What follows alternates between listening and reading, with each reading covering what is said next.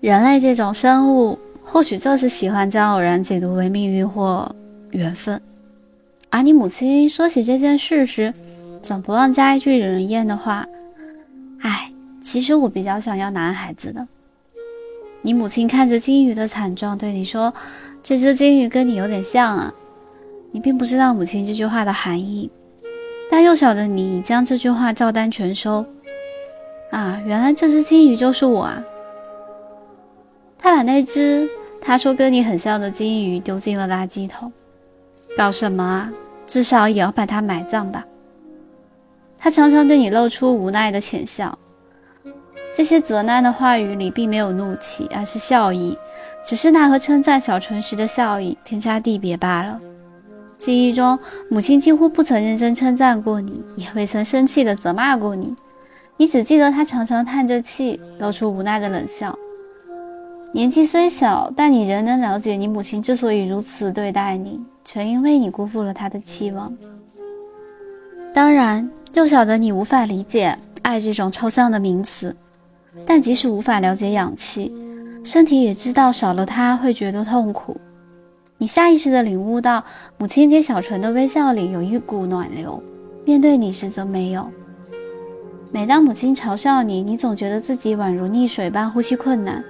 也觉得自己就像在金鱼缸底苟延残喘的小金鱼。久而久之，你对母亲产生了怨怼、不满与不信任。举例来说，小春得到母亲的关心，你却只得到母亲的假笑。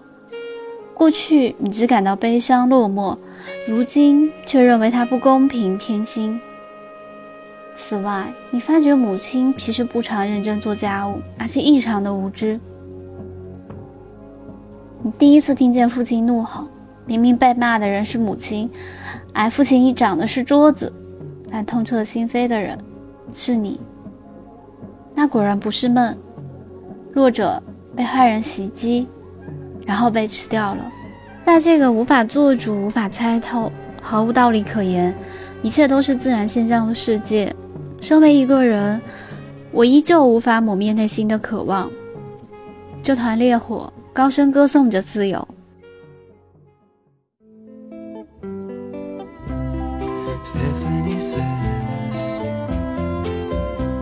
that she wants to know why she's given half her life to people she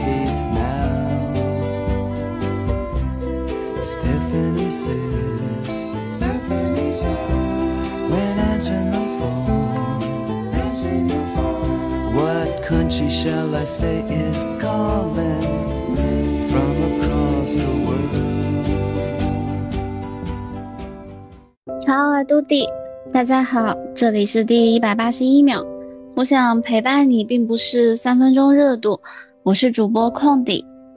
今天掉落的嘉宾呢，是我邀请来的小姐姐 Shelly，算是我第一次在节目中邀请到小姐姐，我非常的开心。让我们欢迎她来做客。Hello，大家好。你不要再介绍一下你自己。哦，Hello，大家好，我是 Shelly，然后。哎，大概要介绍什么呢？嗯嗯，我现在是呃在一家电商的平台，然后做海外市场。我也是去年我认识康体的时候，我应该还在我上一个工作。然后我们时隔这么久又在一起聊天，已经换了一个工作，然后现在的生活状态有一些变化。嗯，我们之后聊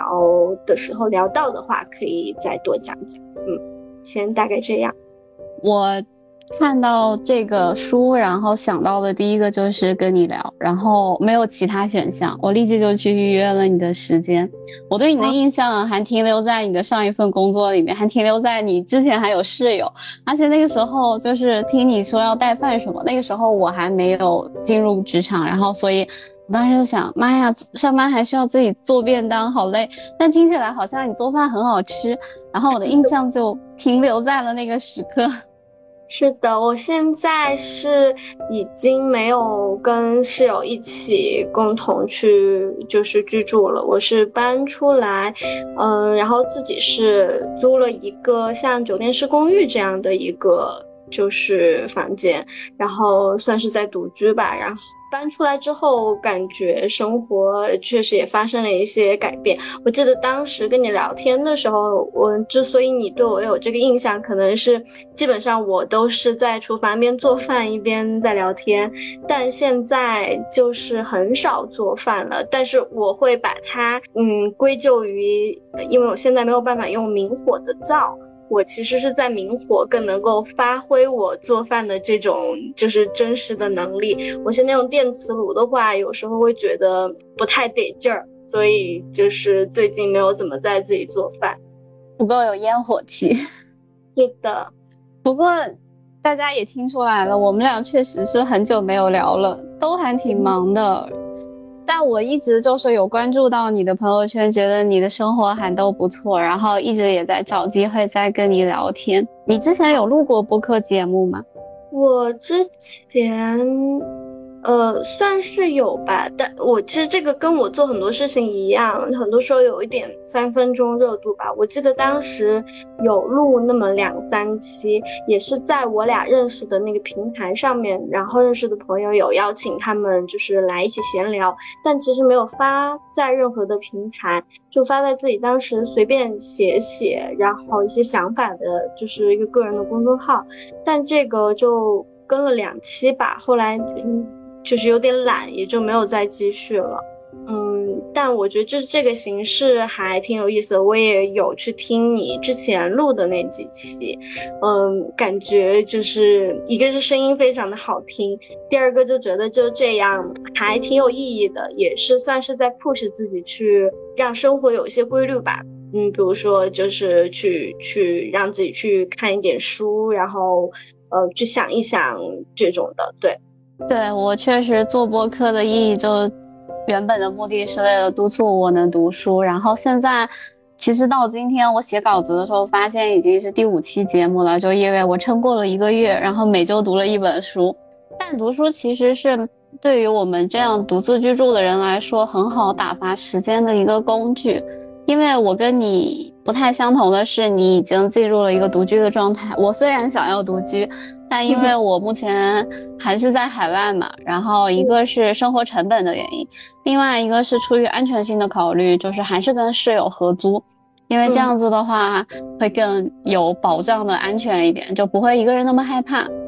确实，嗯，我觉得就是我我想你想跟我聊这样一期，已经就是提到了就是独居的这样一个话题，应该也是因为我前段时间。发的那个朋友圈，我觉得这个我们可以后面再详细的去聊一下。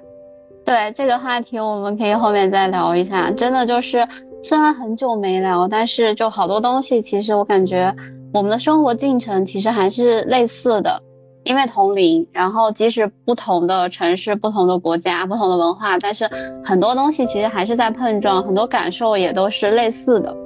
嗯，是的。就我非常感谢的是，你能够把我推荐的这期书给读完，因为我不知道听我节目的人有没有发现，我是那种总能精确找到这种这类就是让人读起来的过程可能会有一点那么不舒适，因为这个故事里面很可能有很多现实或者更加戏剧化的一些呈现，但是读完之后又会让人想很多的那种书。而且我其实不止读书，我看剧也是这样，我会经常找这种电影啊、剧啊，然后书来看。就换句话说，好多人说你为什么一直在折磨自己？我觉得，就好像我没有用自己的任何付出，反倒经历了这么多，然后思考了这么多，对我来说其实是一种成长。但其实是有缺点的，就是读完话会觉得有的时候想太多就睡不好，或者会害怕。嗯，我觉得该说感谢的人其实是我。嗯，我嗯，其实我们在录之前也有简单的聊嘛，嗯，就非常坦诚的来讲，这本书其实是我今年今年读的第一本书，就是完整读完的第一本书。嗯，我就是自己明显感受到这两年生活的状态有一些变化。嗯，确实变得急躁了很多，然后也有在被大城市，然后整个就是互联网的这种短平快所影响吧，就已经很久没有时间静下来去，就是读一本书了。虽然我在读这本书的过程中，其实是也是比较嗯，怎么说呢？时间比较集中的去读的。嗯，但我真的也很珍惜能够有这样一个机会，然后让它成为我今年就是阅读的第一本书吧。我真的很荣幸，我争取下次选一点轻松的书，毕竟你平时工作什么已经挺累的了。哈哈，可以，谢谢。今天的这期节目呢，我不会像往常一样再去对这个故事做一个大概的复述，因为这一期对于我来说是一个异常难得的勇气，与我特地邀请的朋友来讨论一些我自己没有很大的胆量去讨论的话题。话题中其实有涉及到一些剧透，但我仍然希望感兴趣的小伙伴可以自己去读这本书，因为这本书读起来真的是非常的酣畅淋漓，因为写法也非常的巧妙。但更希望听到这期节目的人可以从我们的对话中感受到力量，尤其是女孩子。也许我们的生活中有许许多多不曾被人注意到的敏感的不安全的时刻。我们一定不要怀疑自己，一定要从爱自己和保护自己开始。那接下来我们就开始聊这个话题吧。聊了这么多，其实我们应该先提一下这期的主题，因为今天我们带来的书是罗翔老师推荐过的。他当时就说，这本书是深刻的揭示了日本的一个社会问题，是日本四十多年来社会变迁的各种缩影。它同时也是二零二零年豆瓣那个读书榜单推理悬疑类的 Top One，所以这本书就是来自于日本新锐社会派推理作家叶真中显的推理小说《绝教》。这本书呢，它跟我推荐过的第一期节目那本书，你有空也可以去看一下。那个《消失的十三级台阶》也是都是社会派的推理杰作。就推理小说来说的话。这种社会派推理，它相比于本格派的推理，它会那种更注重线索推理、解答谜题，或者说悬疑派的推理，它更注重营造一种，呃，整体的悬疑氛围。这个就有点类似于我之前推荐过的乙一的书《杀死玛丽苏》那一些类型。然后，但是社会派推理的话。它就更注重对人性的一个描绘和剖析，就会探索很多这类小说中，他就最爱把在故事推理的过程中，他会再现那个时代那个社会，然后在这个犯罪的动机中增加了许多的社会性行为，然后就把我们真的好像就感觉生活中听过的、见过的这种社会问题。明目张胆的在这个小说中进行了一个展示，他对于过去的种种就好像是用文字胶片的那种记录感。不知道你读这本书的时候有没有感受到，他提到了很多我们都熟知的一些事件，就比如说很大的历史事件，包括一些地震，呃，九幺幺，然后还有那个经济危机、经济泡沫之后一些大环境的事情，就是不断的以这个社会性的大环境来推动着这个故事一直往下走。嗯，对，这这个还挺明显的，他在对就是社会背景的这种大的呃历史进程的描述。所以，这种社会派的推理小说，它有的时候往往就不仅是在讲一个故事，它其实更多想反映这个社会好像病了，所以这些人才病了。嗯，先介绍一下作者叶真中显，他在成为推理小说家之前，他是一个儿童文学作家，跨度非常大。确实，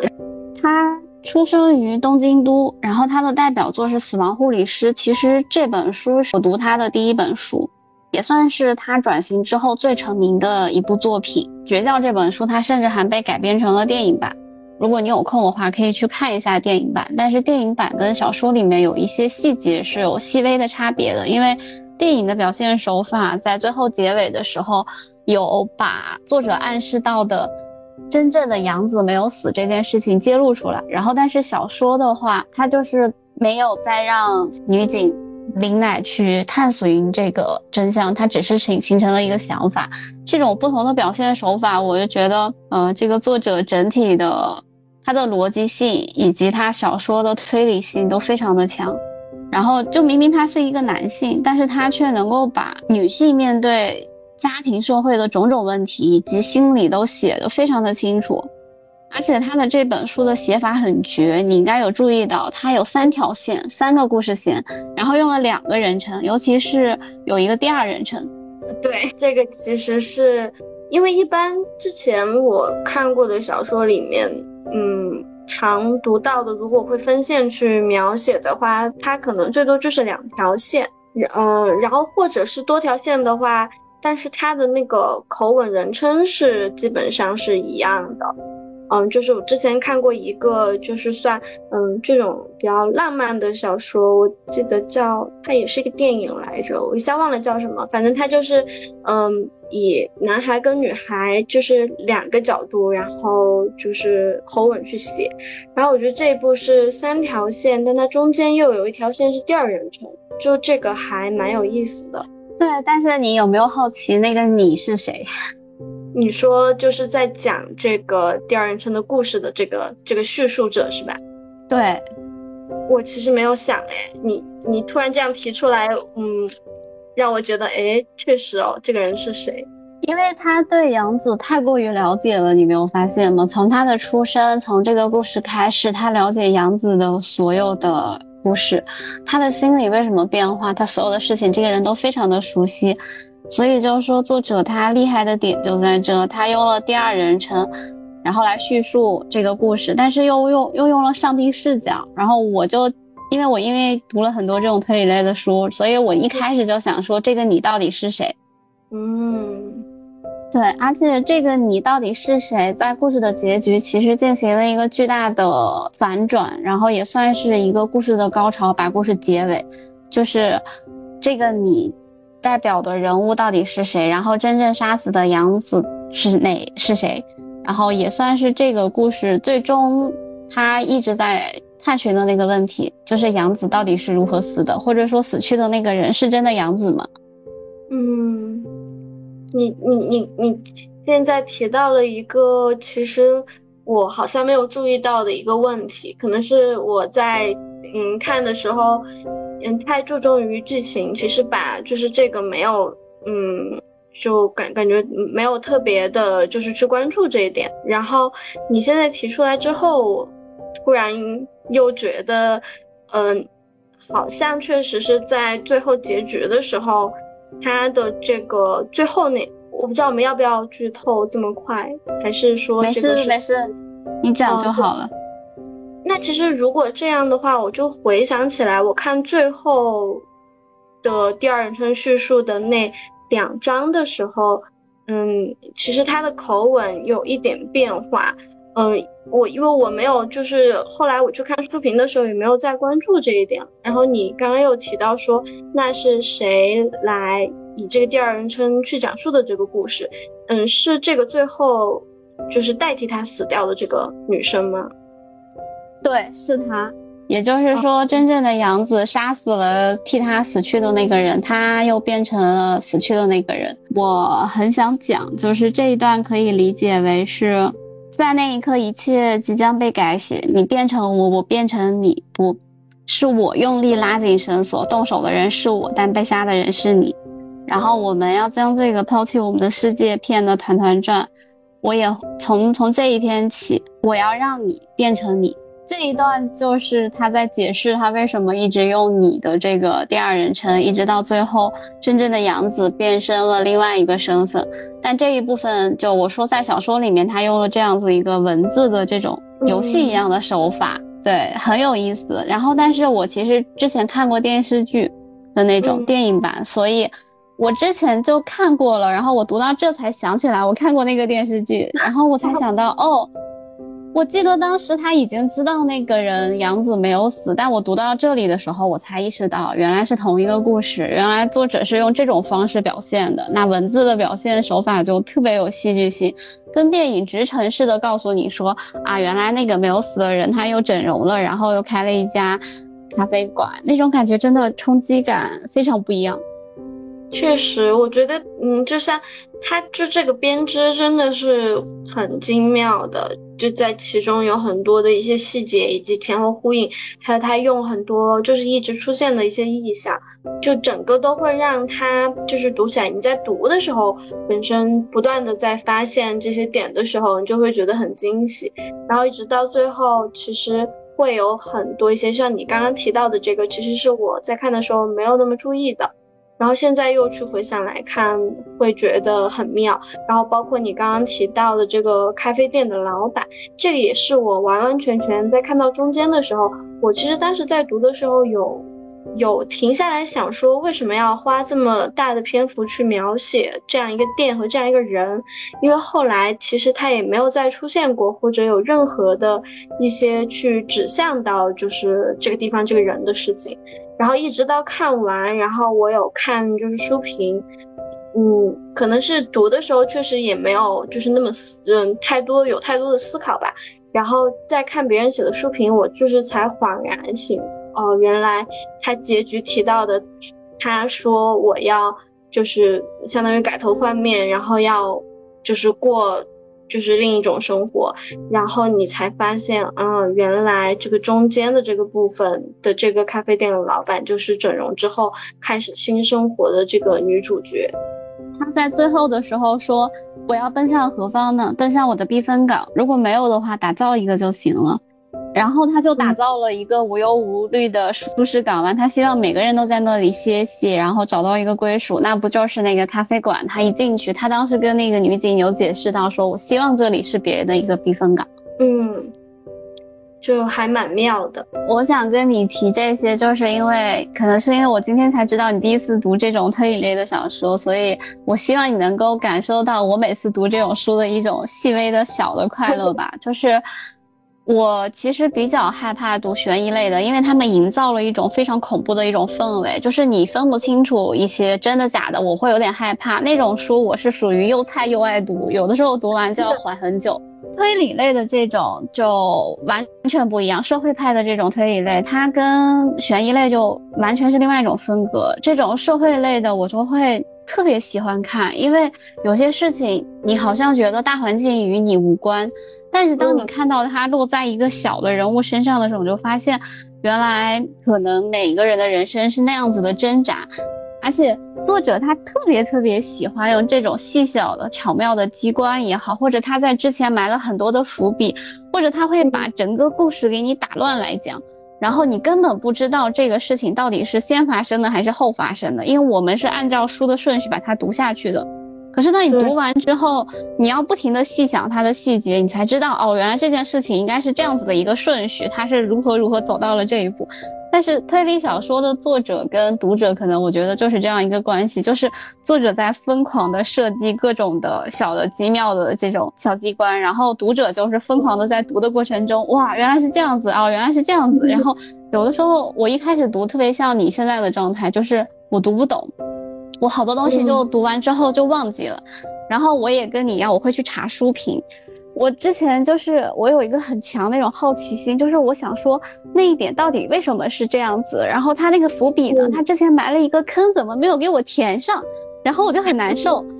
然后我就去找那个影评或者剧透这样子的东西，然后来让自己理解。然后我就是这样子不停的被他们锻炼了之后，所以在现在我在读这类书的时候，我就是。时刻警惕，你知道吗？我每次读这本书，我真的要 专心致志的读，我生怕我哪一句没读好，我就被作作者给骗了，就是我被他误导了，我我被他误导到了，我认为的那个坏人，其实他可能是个好人，然后我以为的那个结局，他其实不过只是一个起因，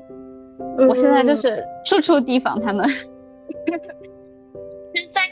时候，因为很长时间，嗯，没有看这种悬疑类的嘛，它让我想起上大学的那个时候看的一个日剧，叫《我的恐怖妻子》，然后那个也是，我不知道你有没有听过或者看过，然后那个也是偏悬悬疑类的，是一个剧嘛，是一个日剧，应该嗯不算很长，我记得是有五集还是八集，然后那个剧我觉得最厉害的地方就是。嗯，它一直在反转，就一直在反转，从头到尾，一直到结局的最后一秒，它也是一个反转。嗯，每一季结束的时候，你都会觉得，嗯，就跟之前你的心想的一些预设或者猜测的几个方向不一样，它永远会有新的就是反转。这个让我觉得就真的特别厉害，然后看下来就是细思极恐又特别的酣畅淋漓。就是这种感觉，所以可能这也是我推荐你读这本书我的一个叫什么自己的小心思。我希望我希望有更多的人喜欢这类书，因为其实女生还蛮少看这类书，我知道的，因为我身边没有人读这一类，他们都会去读一些更柔和一点的，或者更偏休闲的，或者工具书。然后我永远在找这类读起来又不那么舒服，然后还时时刻刻小小心翼翼的那种作品。嗯，还蛮有意思的这种推理的，我我感觉就是，而且就是这一类的书会让你在这个短的比较集中的时间内非常的集中，因为它基本上故事就是按这个节奏进行，然后有时候是一环扣一环的，其实它勾起了你的好奇心之后，你就会想要一直读下去，然后去了解它到底发生了什么，然后就是读直到读到最后，然后有一种啊，就是是这样。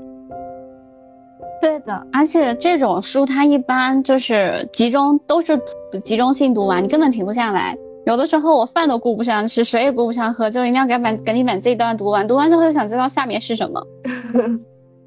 是的，嗯，那你读完这个故事，应该我想应该跟我一样，会有很多很多想聊的东西和感受吧？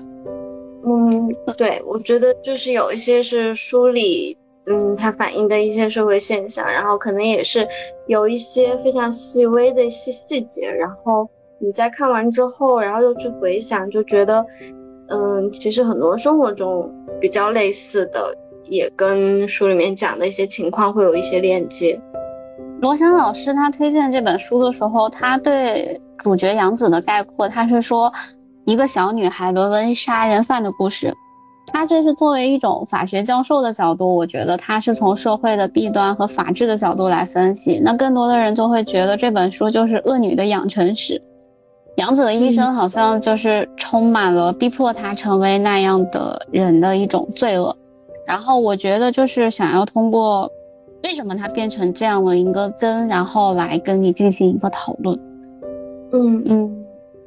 我觉得首当其冲，你应该也能感觉到贯穿了杨子几乎一生的一个原罪，就是他的原生家庭。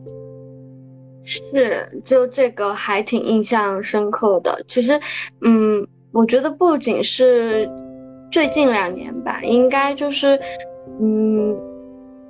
小孩跟原生家庭。就独这样的一个独立个体跟原生家庭的这个问题一直在被，就是不同拿就是拿到不同的就是不管是电影文学作品也好，电影也好，然后去讨论，然后也会有非常多不同的角度跟视角，然后在这个里面就是它还挺直接的，就是你一看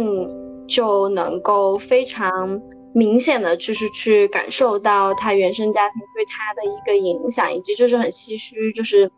嗯，他的父母是那样的人，然后感觉命运对他很不公平。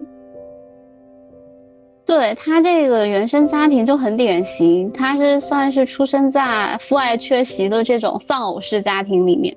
然后母亲又重男轻女，尤其是在当他的弟弟出生之后，所有的爱以及。他要承受的一些痛苦就更多了，然后这已经就奠定了他这个无爱家庭肯定会是一个悲剧的一个结果。是，但其实小说里面，我觉得最让我觉得讽刺的一点是，因为弟弟的出生加深了母亲的偏爱，也加深了杨子的不幸。可是弟弟死后，他却以鬼魂的方式又陪伴着杨子，然后成为了他的一种慰藉。某种程度上也可以说，弟弟还是那个恶，因为他即便是给了他一些精神上的安慰，但是他其实也是在诱惑着他走向了最终堕落的那样一个存在。他一直在引诱着他走到了真正犯罪的那一刻。嗯，其实讲到这个，我会就我们现在可能就是聊的比较呃，就比如说是说子女跟父母的关系。然后这让我想到了，其实，嗯，有不少的话题或者是作品，其实在讨论女儿跟母亲的关系。他可能不是儿子的母亲，他就是非常的性别的指向，就是女儿跟母亲的这样一个关系。嗯，但这个作品因为这个不是重点嘛，就是他，嗯，对于就是呃这个女主杨子跟母亲的关系，其实。呃，他是非常直给的，就是你能够明显的感觉出来，就是刚刚提到的重男轻女也好，或者是在他成长过程中，就是对他有一些不公平的对待也好，呃嗯，这也让我在想，嗯，说，因为我发现好像就是这种推理小说，好是男性作家比较多一点吧。哦，我其实比较好奇，如果是嗯女性作家的话，她会怎样去描写，就是女儿跟母亲之间的这样的一个关系？我觉得这个话题其实挺复杂的。我突然想到这个，是因为嗯，你有列出这个就是想说可以聊一聊嘛？我就想到之前看过的一个作家，就是意大利写那个那不勒斯四部曲的那个作家费兰特，他其实，在。别的作品里面，就是有非常以女儿跟母亲的关系为呃中心去讨论一些问题，但嗯，他那个作品我应该还没有来得及看，他是有在就是前两年就在国内出版的一个他的书信跟嗯采访的一个合集，然后那本书叫《碎片》，我是看了那个书，然后里面他有提到很多他的一些写作灵感，然后也零零散散提到了就是。他就是去写，呃，女儿跟就是母亲这样关系的一些题材的，就是一些灵感来源。我觉得这个还蛮有意思的，因为我之前完全我因为我会拿到我自己身上就是去看嘛，然后我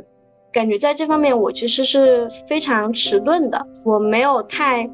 真的能够感受到，嗯，这个有什么好聊的，或者是他他们中间有一个什么样的一个关系，呃，但也是最近吧，嗯，也有了一些新的想法。我感觉我扯的有点远，但是，呃，就是突然就是想到了一个点。你说到这个点，我其实都想说，我们可以直接预约一下下一期的话题。有一本书我要读，还没有读，应该是我之前推荐过《九号的工作》的作者金惠珍，她之前更早出名的一本书叫《关于女儿》，她就是一个韩国的女作家。这个女作家也蛮年轻的，然后最近你应该也感受到，就是韩国的一些文学作品也有很多的译文版。然后他也算是很出名的这其中之一，我觉得我们可以下次一起读一下这本书，然后再着重来看看女性作者写母女之间的关系和男性存男性视角看到的母女之间的关系是不是有更大的不同？可以，对，我们可以直接预约下一期的书。OK，可以，很好，就突然就有多了一个可以延伸的话题。对，但其实你说到的这部分，我当时提出来说，我想要跟你聊一下母女之间的关系，是因为我觉得在这本小说里面，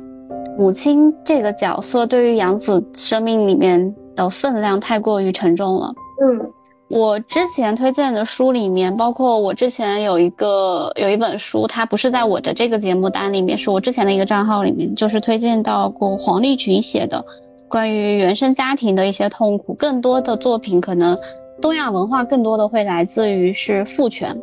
父亲的这个角色，但这本书它就是很直给的告诉我们，让杨子更痛苦的就是母亲，因为首先父亲就是缺失的，这就是丧老师的家庭，而在我们的生活中，我们确实跟母亲的关系会造成对我们更严重的一些后果，因为母亲对我们很多人来说，它是一种算是根本的存在，因为我们来自于他，嗯。所以，我们天生就会依赖于他。我不知道大家有没有那种感觉，就是很多时候，当你感觉痛苦的时候，哪怕这个痛苦可能来自于你的母亲，可能是他对你进行了一些责骂也好，或者他不理解你也好。可是，当你在这种时候的痛苦，你也会不自觉的想要喊妈妈，用这种方式来缓解自己的痛苦。嗯，你这让我想到了我昨天，我昨天就是在上班的路上听的。呃，我有一直在关注一个播客叫随机波动，然后他们最新的一期里面，嗯，他们就是在里面，呃，就聊到一个具体什么我忘了，但提到了一个非常重要的一点，他就是说，感觉很多时候，呃，因为有了母亲，然后才有了这个家，或者才有这个家庭的概念。你在任何时候就是想到家这个东西的时候，你都会觉得就是母亲这个形象是。就是是不可或缺的，嗯，好像父亲有没有，就是也不能说没关系啦，但感觉就是母亲是一个非常非常，嗯，重要的一个角色，以及她占据了，就是我们谈到家、谈到家庭这个话题中很就是的一个很重要的席位。对，因为母亲对孩子的影响是最大的，而且在女性成为母亲之后，所谓的为母则刚，所谓的母爱是无私的，这些无形的东西，好像也成为了现在社会一些，我算是我觉得算是一些压力，尤其是对于我们这些单身尚未结婚，然后也不考虑暂时不考虑生育的情况下，当听到这些的时候，会比较害怕。因为我还不能够完全的来爱我自己，我不知道我如何无私的再去爱另外一个生命。是，我觉得从我的角度来看，就是我现在还是一个未婚未孕的情况。但是从我的经验，我长大的情况来说，我觉得母亲给我们的情感连接是最多的，因为我们觉得好像她在家里面会是一个柔的表现，哪怕是那种女女强人，但我们依然想要依赖她，因为她是温暖的、温柔的，然后就想要拥抱她。但是。如果母亲她是一个病态的状态的话，那我们是没有办法正常的成长的。这就是我为什么想要讨论这个话题，因为杨子的母亲她就是一个病态的自恋的母亲，她的所有行为只关注于她自己，她其实完全没有办法把她自己与孩子分开的，即使他们之间可能有很多的痛苦甚至仇恨。甚至他们之间都已经有了病态的纠缠，但是他其实并不允许说自己的孩子除了自己之外有了更多的关注，他们之间有任何的其他人不可以。母亲的感受必须排在孩子的第一位。这种自恋型的母亲，她就根本意识不到说孩子是存在的，她就理所当然的认为说你孩子不过是我的一个衍生品，你要按照我的需求，就好像孩子是那样一个设定好的。就像母亲更喜欢弟弟纯，是因为纯好像更符合她的想象，也可以说弟弟是男性也好，那是因为他想要一个男孩子，他想要孩子是聪明的，他想要他的孩子是有出息的。弟弟达到了这些，他就更爱他。那这个孩子可能体弱多病一点没有关系，他的这种强势的控制反而能更好的控制这样子的孩子。嗯。就我觉得，其实不止就是书里面描写出来这种窒息感，我觉得这样的母亲在现实生活中就真的大有人在。这种控制欲极强的母亲，她其实，嗯，她更多的并不是像你说的关心我的孩子怎么怎么样，而其实她，嗯，太过太过于自我，她把所有就是自己想要的，然后就是觉得，嗯。嗯，自己希望就自己孩子成为的所有的可能孩子并不愿意就是嗯接受的地方，然后强加到他们身上，然后导致就是嗯，不管是在成长生活成长过程中孩子的压抑也好，或者是到成年之后，其实很多在这样的就比较窒息的母爱成长环境下，就是到最后成年的一些小孩都会发现，就自己的性格呀，或者在。嗯，各种为人处事上面都会受到这方面的影响。对的，因为很多母亲和父亲给孩子的付出与投入，现在很多已经不仅仅是因为出于爱了。我觉得更多的可以理解为他们出于了一种利己主义，他们的高预期导向就是直接，比如说强加自己的梦想给自己的孩子，他们希望的是结出这个果来，而不是说因为我爱你。然后要结出什么样的果实，而是因为我要你结出这个果，所以我对你有了这样子的一个投资式付出。是，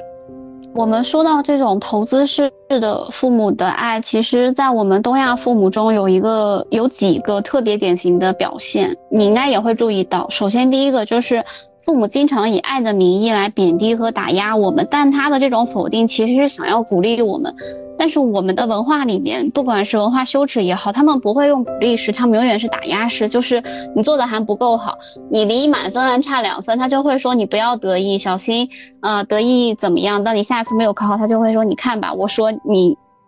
太过于得意就会有不好的结果。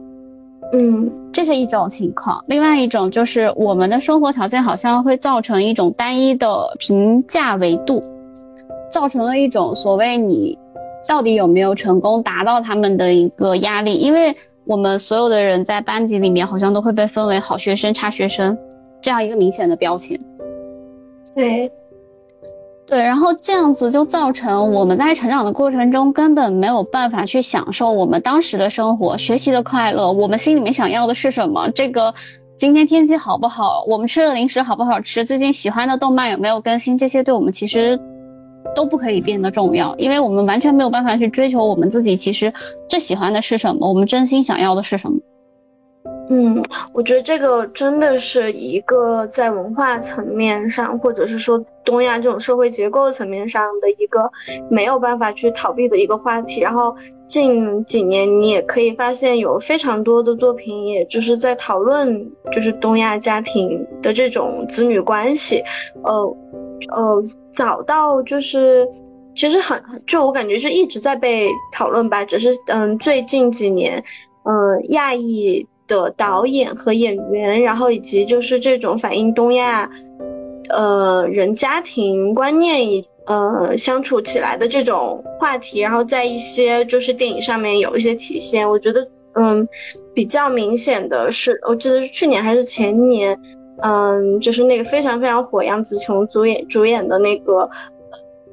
他妈的多重宇宙，然后里面我觉得就是非常。就是深入的去聊了这个问题，嗯，然后随着这个之后，也有我记得是有一个嗯动画，然后也是呃那动画大概是讲说那个小女孩突然就是可以变成，嗯，就是在她生气的时候，她会变成一个熊猫还是什么，我有点忘了，但是那一部也是在聊说就是这种比较窒息的东亚家庭中，父母对子女这种过高的期望。然后造成的一些就是问题吧。对，其实你说到这个，我想起来我之前的节目有推荐过一个台剧，就还蛮窒息的，就是你的孩子不是你的孩子。你可能听过这部剧。啊，我还没有看，我们可以去看一看。它就是也是讲像这样的家庭层面上的一些问题吗？对，它有很几很多个故事单元，但是都是跟家庭相关的。比如说，完美母亲的人设，因为生了一个很完美的孩子，然后就因为这个有了这样一个条件，就住到很好的房子里面。那当他再有了二胎之后，这个女儿好像没有达成这个的时候，他就想把这个女儿毁掉，因为如果女儿不毁掉的话，女儿的表现不好，他就不能够再住到那个很好的房子里面。就这种。还蛮具象的这种形式，或者说，呃，女儿为了一些事情去跟孔雀交换了一些自己身体的部位，但母亲为了孩子，然后又把自己整个生命搭进去来解救孩子，让孩子恢复到正常，这样子就是影视化的作品表现的反而也更加有冲击性，嗯。这里面其实也这就说到了，其实我们还有一个特点，就是他们父我们父母总是在担心，就是最坏的结果要发生，就所以不允许我们有任何错误，就一旦错了，就好像是毁灭性的打击。这件事情就是导致了我们很多人长大之后依然是小心翼翼的。是，我觉得这个还挺明显的。嗯，这个这个也是，就我觉得就是父嗯原生家庭，就我们聊父母，其实不管是正面的或者负面的。这样一些，就他们可能自身的呃生活背景以及性格，嗯，我之前会觉得我跟我爸妈不是很像，就是这个像可能是从外貌层面，或者呃就是从就是整个人的这种性格或者形式的层面，我从来不觉得我像他们。但是，就是随着年龄的增长，你会发现，就是在很多很细节的地方，以及就是在你做很多选择之前，嗯，你的一些行为方式，就是跟他们其实是一样的，就有很多潜移默化的影响。是你要在后面遇到一些特定的事情，或者是有一些积累之后，你会发现，就是它是确实是真实存在的，就是你没有办法去，嗯，逃避，或者是。你想要摆脱也是一个非常困难的事情。就我我指的是，当然不管是好的影响或者是坏的影响，都是这样。对的，就很多问题，现在说到原生家庭，都会说你没有办法，根本没有办法从根本上逃离那个你出生的地方。而且我对原生家庭，我切身的感受就是，我更多的感受到了跟你说的一样，有一些不管好的坏的一些相似的点。但我同样可能因为我现在跟我父母的距离非常的远，所以物理距离的这种远之后，我有了一个很长时间的一个思考和观察，我就发现，我的我遇到的原生家庭的问题，其实也是我母亲或者我父亲他自己的原生家庭问题，就是这个问题他在传承，嗯，他们经历的东西潜移默化的就传到了我们身上，他们会这样对我们，是因为他们曾经被那样对待，是，所以我们没有办法说原生家庭的错就一定来自于父母，我觉得这一步是我。这段时间才认识到的，我不能总是归结于说我受到的痛苦、我受到的伤害一定是来自于你们不爱我。但其实我现在更多的想象到，我的母亲她在小的时候可能甚至还不如我感受到的，她已经尽她所能来爱我了。然后我会用这种方式来让我自己解开一些心结，然后去体谅她更多一点。我觉得也是因为。更久见不到吧，我会努力让自己这样子去做。但其实父母还有一点就是，他经常对我们的情绪忽视或者否定我们的情绪，这一点其实就导致了我现在就有这个问题，就是我很多时候是没有办法进行一个自我接纳的。嗯，我觉得这个其实不。普遍存在很存在于很多人的身上，嗯，包括我也是，嗯，但因为嗯这两年就像你一样，嗯，离父母可能有一定距离了。其实我觉得就是这样，嗯，挺好的。就是嗯，反观我，我能够想象，如果跟他们嗯再近一点，或者是甚至成年后工作后也一起生活，嗯，这个真的挺致命的。我觉得就是真是真的是因为我现在离他们。嗯，比较远了。然后平时的交流，呃，我跟他们其实不算不不算是那种非常亲近到，因为我有别的朋友，就是每天可能都要跟，如果就是在两地的话，都要跟父母就是沟通的。但我就是比较少，我不能说就是我的这种家庭意识比较淡薄吧，但可能确实是跟小时候成长的环境有关。小时候他们就不经常在身边嘛，所以就是这个关系没有说就是。呃，非常的紧密的程度，但对于我来说，我觉得这是一个刚刚好的，嗯，就是怎么说呢？距离。对，嗯，就是可能时不时的稍微电话，然后沟通一下，我觉得这样就已经非常足够了，嗯。对，我觉得现在我们也在努力找寻像你说的这样子的方式去解决我们认为的来自于原生家庭我们没有办法的部分。但是其实我觉得这样子挺好的。嗯，对，我觉得我从这种原生家庭里面感受到比较深的一点是，我在近几年才改正的一个习惯，就是说对你的爱也好，它是无条件的。因为父母很多可能小时候我们听到的就是，如果你不乖的话，我就不爱你了，或者如果你不乖的话，我就不要你了。是，这个造成了我非常大的一个严重的缺乏安全感，所以我总觉得好像在爱一个人的时候一定要有什么条件在，以至于我后来的成长以及人生中，我经常经历到一些。我不知道如何去处理我跟朋友之间的关系，或者说恋爱期间，我也不知道如何正确的去爱别人，就好像，嗯，要做到什么他才会爱我，这种错误的这种东西，其实我后来才知道，原来它都是来自于原生家庭的问题，因为我们从小就没有被无条件的肯定、无条件的爱，说无论你做了什么，父母的爱是不会变的，没有人肯定的告诉过我们这一点。嗯。是，嗯，你说到这个，我又突然想到说，嗯，因为我时常就是会去回看一些事情，然后有一些自我反思嘛，然后最近这样的时刻也变得非常多。我其实有的时候如果要解剖自己，就是摊开来，真的会是非常。坦诚，然后非常把那些很负面，然后很丑陋的一面也都拿出来，就是去审视，然后去看，然后最终就是选择去接纳自己。你刚刚提到说，就是父母，嗯，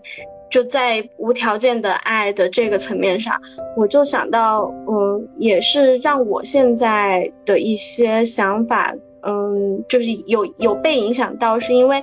嗯，小时候我感。嗯，印象最深刻的就是我妈总是，嗯，不是很明显吧，但她就是时不时的会把我跟别的小孩做比较，就她经常有时候我跟她分享一个什么事情，嗯，或者是就明明在聊我，但是她总会问，哎，你那个那个朋友他呢？比如说就嗯，举一个最简单的例子来说，我说啊，这次考试我考了多少分？他总是会问，嗯，他一般会问跟我关系好的朋友，他说，嗯，那他呢？他多少？或者我说我嗯，就是做了一个什么决定，或者学校呃里发生了呃，类似于说，比如说拿了奖学金，或者是干嘛干嘛，然后他也总是会问他呢，就是别人呢，我觉得他的关注点很多时候就是我也不知道，因为嗯，这个次数多了之后，有时候我会很反感，我就是会很直接的跟他说，就我说你不要总问我，就是别人怎么怎么样。就是很明显的这种比较的东西，他他总会说我啊，我不是比较，我就是关心一下。但他就是这个时间长了之后，嗯，我觉得这种意图还是挺明显的，就是他老是把我就是跟别的小孩，然后去进行一个比较，这就导致我，嗯，我我觉得他为什么影响我的一点，就是这导致我其实也会，嗯，时不时的，就是。嗯，在关注别人的生活的时候，然后会有时候会自我贬低吧，会觉得嗯，为什么？哎，你看他怎么怎么样，但是为什么我现在就是不行？嗯，有很多一些时刻，我就还是会有这种比较有自我打压的一些情感，就是这种状态在吧。肯定会有的。你说的就是东亚父母一个典最典型的表现，他们习惯比较，用这种比较的方式作为一种激励的手段。我们有很多很多人都活在这种别人家孩子的阴影里面。是，不只是你，每我认识的很多人都有，永远会问到别人怎么样，别人怎么样。有的时候父母的这些比较，哪怕他是出于一种。善意通过他的辩解，他好像是说，我只是关心一下你的朋友是什么样的一个静态状态。可是他的这句话有的时候甚至会导致我们对于我们朋友产生了一种嫉妒也好，恶也好，就是会被激发出来。对对，我觉得你说的这一点特别好，就真的是会，嗯嗯，就有一些暗自较劲的这种情感在里面。对的，没有任何关系是能够完全平等的。但是在我们相处过程中，我们已经在努力的维持我们相互之间的平等。但是当父母他用这样这样子的方式进行比较的时候，很容易让我们小心翼翼维持的状态给打破掉。我们就会不停的去审视、去比较，哎，为什么我们是同龄人？然后为什么别人好像比我拥有了什么其他更好的？这一点其实，在小说里面有一段，我不知道你记不记得，就是在杨子他杀死他替代的那个女孩的时候，他用那个女孩的脐带替换自己的 DNA，因为他想要用这个作为唯一能够证明自己 DNA 的方式来证明说他已经死去了，警察只能够找到这个脐带，然后因为他也把自己的母亲杀掉了嘛，但是他在那个时候，他注意到了一张纸。那是一个护身符，那是那个替他死去女孩的护护身符，然后那个里面是他与父母唯一的联系，就是他的脐带。然后他的母亲还在上面写说：“感谢你能出生成为我的女儿，希望你的人生幸福美满。”然后杨子在看到这个的时候，他就怒火中烧，因为那是杨子不曾拥有的。但是那个女孩她出生的时候，她是受到了疼爱和祝福的。但是这个女孩其实她长大的过程，她是举目无亲、孤苦伶仃，在孤儿院长大的，之后又一直在那个地方就是做应招女郎，卖身度日。可以说，她从来没有说过过什么很好的日子，而且她一直就是在不停的换这种应招店，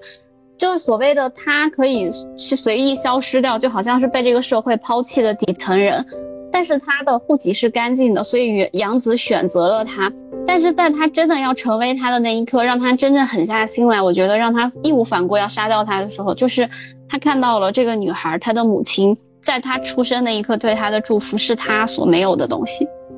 嗯，我有记得这一部分，印象还挺深刻的。对，因为这部分也是小说一个重要的反转，但是这部分就是也是我。一读到就想说，一定要聊一聊母女之间，或者说原生家庭的这个问题。嗯，那说回到这本小说给我的第二个感受，我特别想要跟你聊，就是也确实起源于你那个朋友圈。我之前看到你那个朋友圈的时候，我其实是蛮惊讶的，就是嗯。我不知道你敢把它写出来。对于我来说，有些这样子的观点，我可能现在更敢于在播客这样子的节目中，因为我觉得我在做一个思想的输出的时候，我敢进行一个表达。但是其实你真的让我把这些东西认认真真的掰开了跟我的父母讲，或者说跟我很亲近的人讲的时候，我有的时候很怕，因为我怕他们知道我的脆弱。嗯。我想要让他们知道的是，我在外面过得还挺好的，因为确实我现在处于异国他乡，这一点对于任何父母来说，无论他多么的坚强，他还是会挺心疼你的。嗯嗯，我从这个层面上来说，我还挺理解你的这个反应的，然后我也会觉得，我把它完完整整的写出来，就是嗯。这个动力，或者是对这方面这个事情的这样的，嗯，一种反思跟观察，也真的是这两年才逐渐增长起来的。因为，嗯，非常坦白的讲，嗯，就我们在录之前，我就是还在聊说，就是，嗯，谈到厌女这个事情嘛，嗯，因为这个其实是一个非常，嗯，怎么说呢？我觉得在我更小一点的时候。呃呃，我们说大学吧，高中或者大学，我觉得我就是非常厌女的。就是虽然我是一个女生，嗯，但是嗯，在那个时候，我会对一些就是嗯班上嗯嗯长得漂亮，然后又特别就是关注自，他们知道自己很漂亮，也关注就是自己的打扮、穿衣打扮各方面的这样一个女生，我会嗯。虽然就是这样的情绪不是说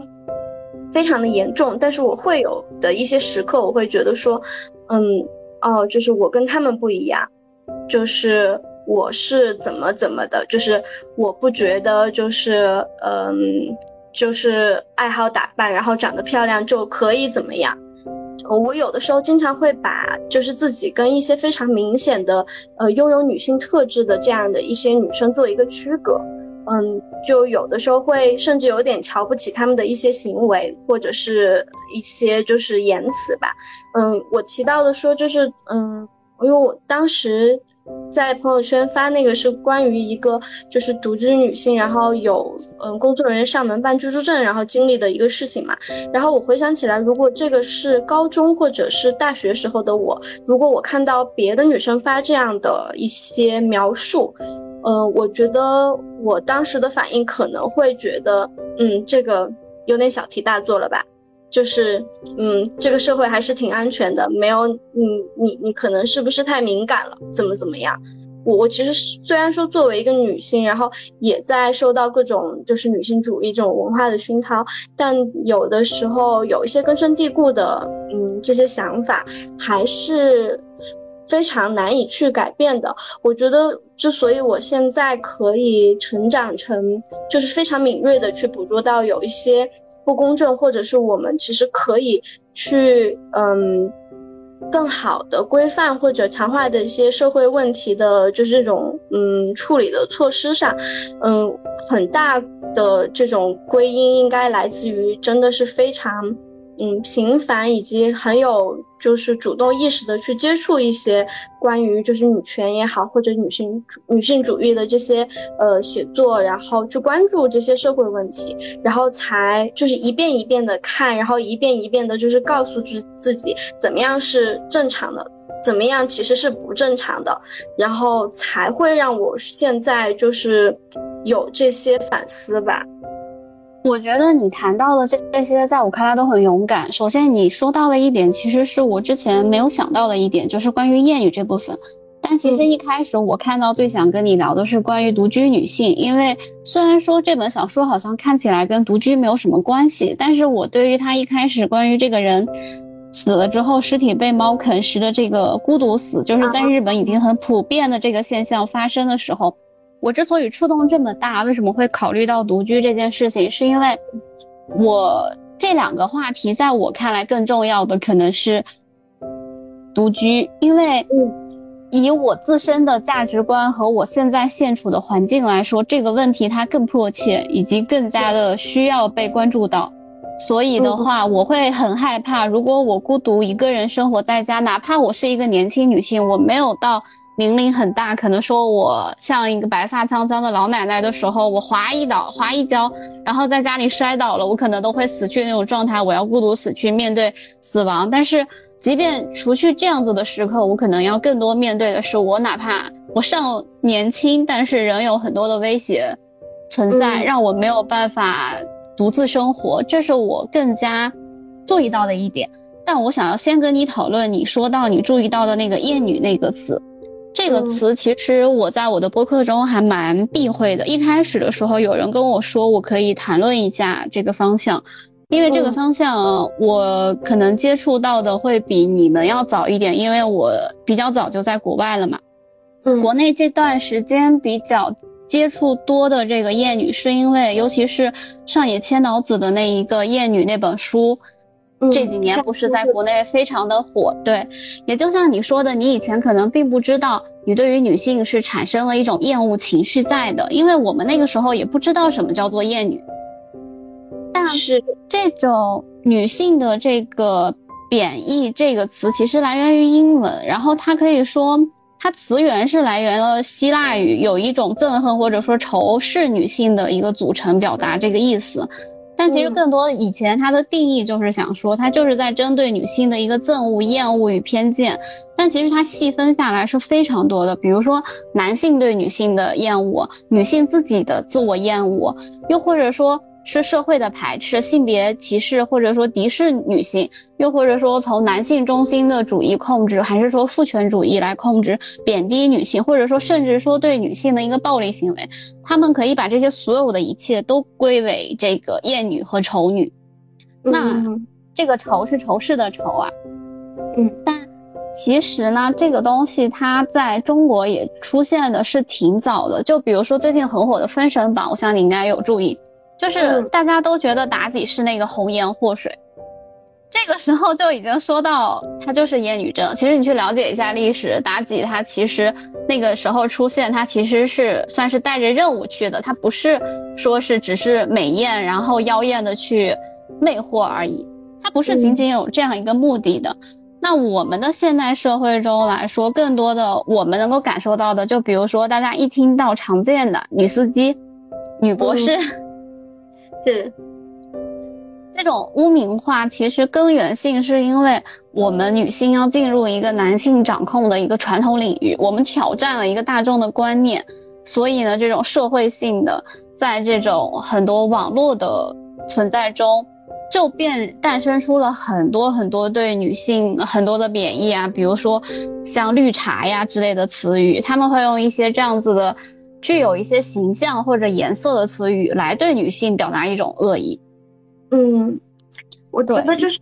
嗯嗯，之所以呃突然说想到，就从就是小说里面一个部分，就是你提到的这个独居问题，然后为什么又说提到厌女，是因为就是在呃，我要我我想说，我其实可以先简单的描述一下，就是当时的经历吧，然后呃这样不然。可能听众会觉得有一点，嗯，奇怪，就是到底可能发生了什么？嗯，其实整个事情是非常简单的，嗯，就是当时是呃我住在北京嘛，然后我是因为办当年当时要需要办另外一个证的缘故，然后我需要去办一个居住证，然后我之前虽然在北京工作了差不多五年了，我其实是没有办理过居住证的。嗯，所以我包括我其实也在网上有做一些功课嘛，然后是知道说就是这个派出所所的人他会上门，嗯，来看，嗯，其实就是验证你到底是不是你本人，然后住在这个地方，嗯，然后之前因为是一直就是在跟室友合住嘛，就是嗯，现在开始独居了之后，嗯，会对自己的一些安全问题就是比较更敏感、更谨慎一点。嗯，然后当时是我们这个这个派出所所的工作人员是用自己的应该是私人号码，然后跟我打电话，然后跟我约了时间，说要上门核实。嗯，他其实前两我们其实约了，嗯，前前后后约了就是两三次，因为他前两次的那个让让时间安排让我觉得很不舒服。嗯，他是说。嗯，因为他们也有工作时间嘛。那对于我来说，我也是周一到周五要上班。你如果嗯不能够就是早上在我工作之前来的话，我是觉得你在我下班之后来不是很方便，因为就天已经黑了，已经晚上了。我有一个人住，然后电话那头你明显听起来是一个男生，虽然你是工作人员对吧？但是我还是会比较介意。我希望就是还是在白天就是去进行这样一个上门访问。嗯，所以。来来回回就是约了两三次之后，最终就是定在了一个周末。他当时就是，嗯，来之前我也就是听我同事说，这种一般也不会进家里面，他可能就是在门口要你举着身份证拍个照。我想说那应该是比较简单的。然后那天来了之后，是一个嗯非常嗯高大的一个男性，应该是个中年男性吧，应该就是四十多岁。嗯，因为是夏天嘛，所以到了之后他询问我能不能进屋。嗯，当时我其实比较懵，我不知道需要进屋干什么。但是对于这种权威，在权威前面，你肯定，嗯，还是会就是没有那么多质疑的那种。他提出来了，虽然我觉得比较奇怪，我就还是让他进门了。但是他进门了之后，直接随手把我的门给关上了，就是把大门关上了。然后当时我就觉得非常的，已经开始非常的不舒适了，但是当时也不太能够有反应去做出来，马上去把那个门再打开的举动。我就安慰自己说啊，这个挺快的，应该他马上就能离开。但不知道为什么他又在那儿啰里吧嗦的，反正就是说了很多其他的事情。这个时间就变得很长，然后越来越让我觉得不舒适，因为你想，你旁边我住的地方很小嘛，他就是站的距离离我很近，然后他又那么高大，他又是一个中年的男子，嗯，就方方面面都让我觉得不舒服，而且会让我觉得，就是你是工作人员，其实你应该更理解、更明白，就是这种在公事公办中的这种距离感吧。嗯，反正这样的一个事情就是嗯发生了，而且是在我的两次催促下，我说我有事情，就是能不能马上就是办完就离开，他才离开。嗯嗯，所以事后我就是他他走了之后，马上就把门给反锁了。嗯，就是虽然说。我当然相信他应该是就是真的这样一个派出所的工作人员，不会发生任何不好的事情。嗯，但是你在真实经历这些事情的时候，你确实会觉得有一些危机感，尤其你知道你就是是一个人住，然后之后也是一个人住的一个情况。然后我就把这个事情，嗯，当时我先是发了一个朋友圈，然后后来我就是。嗯，又是发了一个小红书，因为其实就是办居住证这样一个话题，嗯，它到底需要什么步骤，以及会你会经历什么？小红书上面有挺多女生分享嘛，然后嗯，我是觉得我这个经历还也是想说发出来之后，就是如果有相同经历的这样一些独居的女性。其实你可以一开始你觉得不舒服，你就可以说出来的。但我那个时候，嗯，我就事后想起来，觉得好像是一件很容易的事情。但你真正经历的时候，你会发现就是很难开口，或者很难去做一些你觉得理所当然应该拒绝的一些行为。然后为什么我又突然想就是聊到厌女这个点，是因为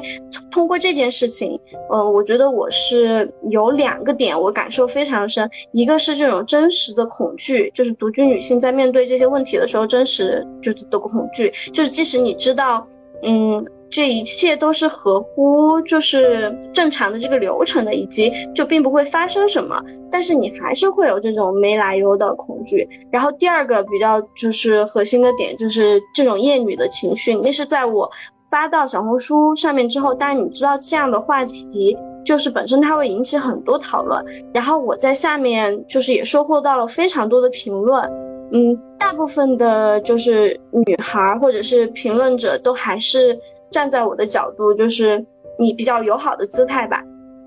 但是也有相当多的，而且呃，同是女性的这样一些就是评论者，嗯，他就是发出了一些在我看来觉得非常不能理解的评论。嗯，类似于说你是不是长得特别漂亮啊？然后你怎么怎么样？或者有些直接就是讽刺你没那么漂亮吧？就别人怎么怎么怎么会就是这么这么你你不要想的太多，把自己就是看得太重要了。或者有一些他会直接的说，嗯，你就是事后你就发小作文有什么用？你为什么当时你不嗯拒绝？你为什么当时不怎么怎么样？就有非常多这样的一些声音。然后我看了当然是很气愤，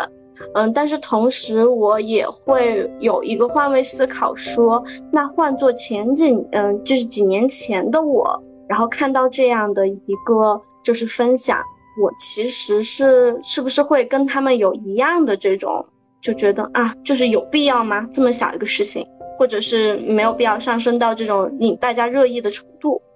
嗯，这个是为什么？就是突然让我就是把这个话题想要说，就是到厌女这个上面的这样一个嗯点。我又再一次听你语言这样重复一遍这个事情之后，我对于你所有的描述，我想做三个回答。第一个就是我非常肯定以及非常理解你当时所有害怕的感受。嗯，我肯定的点是肯定你的警惕性和自我保护性，因为你看出来我很喜欢关注于这种推理类，那也同样的我也很喜欢关注真实的案件分析之类的故事和剧情，所以在我了解的情况下，女性受到侵害的大部分原因都是一个是因为大部分都是熟人作案，另外一个就是我们没有一个自我保护意识，所以我觉得你。不管是不是因为敏感，你有了这个自我保护意识，我都真的想要替你鼓掌。因为现在很多的女孩子，她们可能我们没有接受到这个教育，我们甚至不知道她这样做是错误的。所以，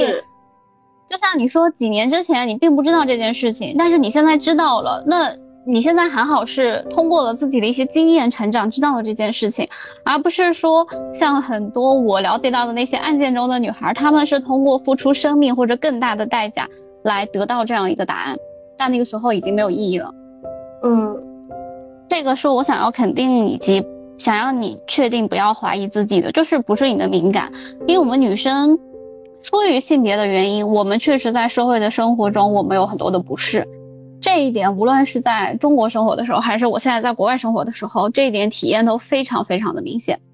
嗯，但是我们都要保持警惕，就是所谓的 girls help girls，现在有这样一个话题嘛。那我们，我在这边读书的时候，大学里面就有组织说有这样一个女性马拉松的一个活动，其实也就是让女孩子们聚在一起，大家也会说。就像你说到那些很细小的店，比如说我们晚上走夜路的时候，听到有人跟着我们，然后大家都会很害怕，或者女孩子也会更多的选择结伴而行。虽然在西方来说，大家还是蛮独立的，就是各走各的，然后都是分开的。但你也知道，国外就更危险吧，就是有这种所谓的暗网啊之类的。那这种存在的话，加上国外的那个监控系统又。不是那么普及，所以女生对于自己的安全保护性就更加的弱。我记得读书的时候，我们有朋友就是晚上出去聚餐回来很晚，然后他本来就是回到家应该是在十一点钟、十二点钟，可是我们这边的街上是没有，基本没有监控嘛。然后他出地铁之后，有一个人就一直跟着他，他就超级害怕。然后他意识到这件事情的时候，他就给他室友打电话，然后疯狂的来回过马路。然后他那个人就会一直跟着他，你知道吗？那个人就跟着他过去，然后跟着他过来，然后他没有办法，他就在那个十字路口那里转圈，然后等到他的室友来接他，但也同样是个女生。然后两个人结伴了之后呢，那个人也并没有离去，因为在这边遇到的更多，我们就习以为常了，就知道这件事情就是可能是团伙的，因为他肯定不止这一个人。然后两个女生其实很害怕的，他们就绕了很多路，希望能够甩掉他们。而且这边的警察报警效率是很低的，就是报了警也不会立即来处理这件事情，所以他们经历这件事情之后做的事情就是搬家。啊。对这个事情，可能就是在国内，因为大环境是比较安全的，所以在大部分人没有受到过任何这样子的安全威胁的时候，他们觉得啊，你们那些女生干嘛要那么小心翼翼？干嘛要觉得好像别人对你的任何一个小的动作、一个眼神，好像都是在对你，呃，有一些不好、不怀好意的意思？可是人心隔肚皮啊，我们如何去判断别人对我们的好与坏？就是没有办法通过一个主观意识去判定的。那我们既然做不到这一点，我们能够做到自我保护意识，我觉得是很重要的一点。是，我觉得比较可笑的是，就是好像女生怎么做都是不对的。你，你，你如果就是嗯毫不 care 这些，你嗯比较大大咧咧，然后当真的嗯比较严重的事情发生的时候，会有评论说，你看吧，就是你不注意，然后就是不保护自己的隐私，不注意安全，你走夜路，然后你才遇到遇到这样的事情。嗯，那如果你就是太过于保护，你敏感过头，依然会有声音，就是在像在我发那个小红书下面评论的人那样说的一样。嗯，你以为你是什么天仙还是怎么着的？就是嗯，别人不会就是没有来由的对你怎么样的，你就是太敏感了，就是没有必要，就怎么着都会有人发出这种负面的评论。对，所以我要首先肯定的就是这一点很重要，我们一定要有自我的保护意识。然后第二个，你刚才说到他们这个负面的评论，我不知道你有没有注意到，很多帖子其实有写，就是有一个展览。他专门展出在我被侵犯那天我到底穿了什么。那有我印象挺深刻的有几个，有一个是那个有个小女孩，她在很小的时候受到侵害，那个时候她穿了一条裙子，然后从此之后她再也没有穿过裙子。她的母亲后来还质问她说：“你为什么不穿裙子？”然后还有一个更多的那个研究表明，在受到侵犯的这些人中，他们的穿着其实是很正常、很正常的，就可能是短袖、牛仔裤，你完全没有任何说值得让那些键盘侠喷的，比如说他是穿了什么让你有，呃性暗示的东西都没有，但他一样遭受了这样子的侵犯，凭什么？为什么？为什么这个责任要由受害人来负责？嗯，我觉得这个是那个展览提供给我更大的这种冲击感在这里，所以这一点我觉得就可以用来解释为什么我们不用去在意别人怎么想，因为首先我们注重不了那么多人，我们只能保护好我们自己。是。而且，因为我们的大环境很安全，加上我们的现有的制度也好，我们没有一个很明确的说，你的这个眼神就是侵犯到我了。可能真的是根据我们内心的这个感受来说，别人没有办法替你感受。但是这一点，我觉得在我目前在这边工作之后，有一点还蛮重要的，就是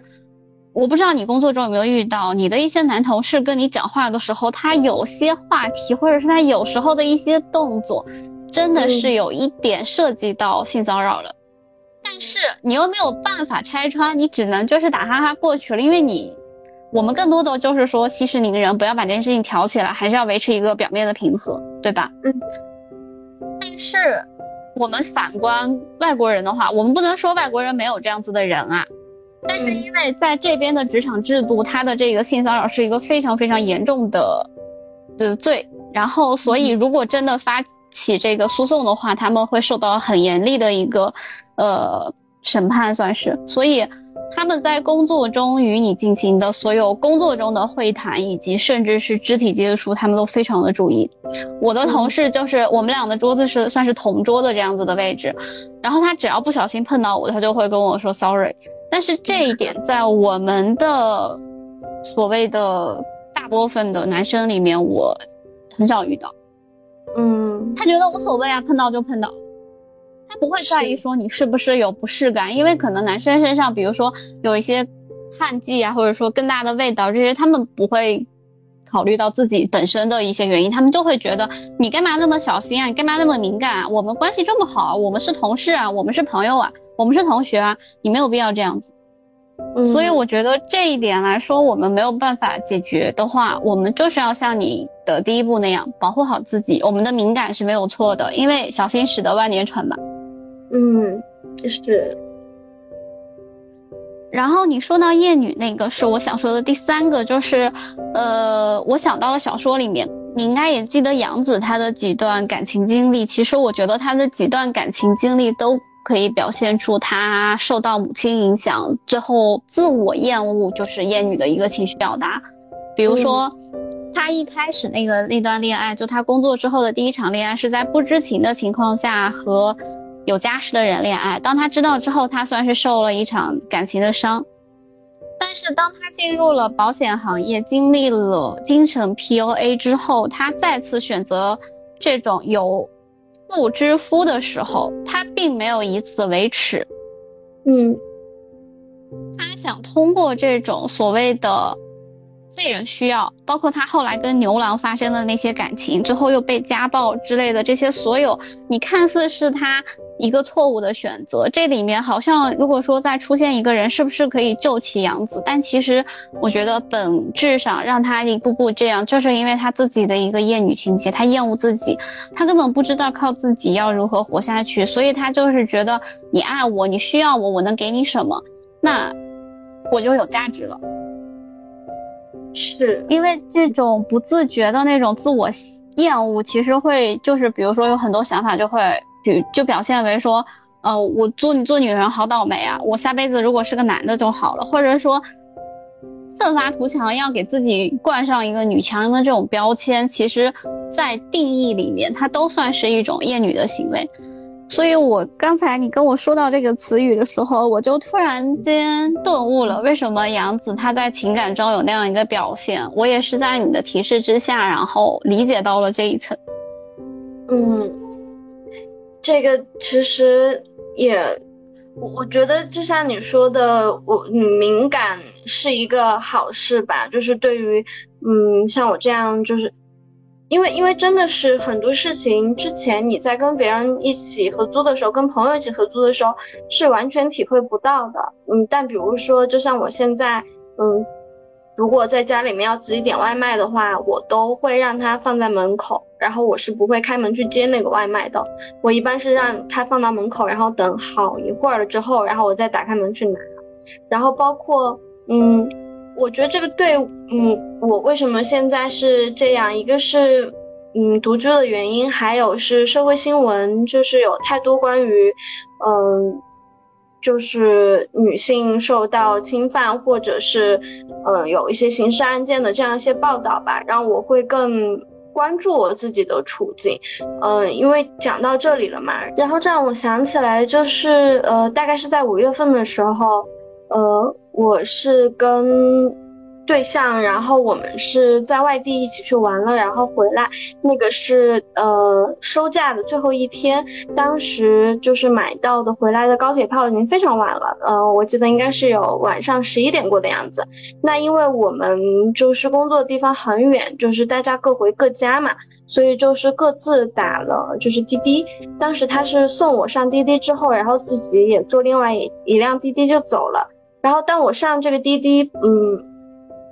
嗯，我跟那司机，因为一般我是不会主动跟司机搭话，司机跟我说话一般也是应付一下的，嗯，应该是我上车开出一段距离之后，然后那个司机突然问我，嗯，也不是，对他突然问我，他说，哦，你跟你男朋友没有住在一起啊？然后当时他讲了这样一句话之后。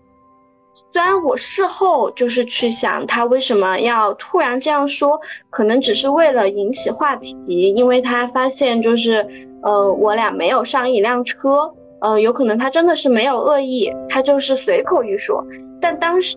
的我听到这句话，我整个人就是真的开始冒冷汗，我觉得很恐怖，嗯，心想说他为什么要这样问我，因为到时候我到家了，我就一个人了。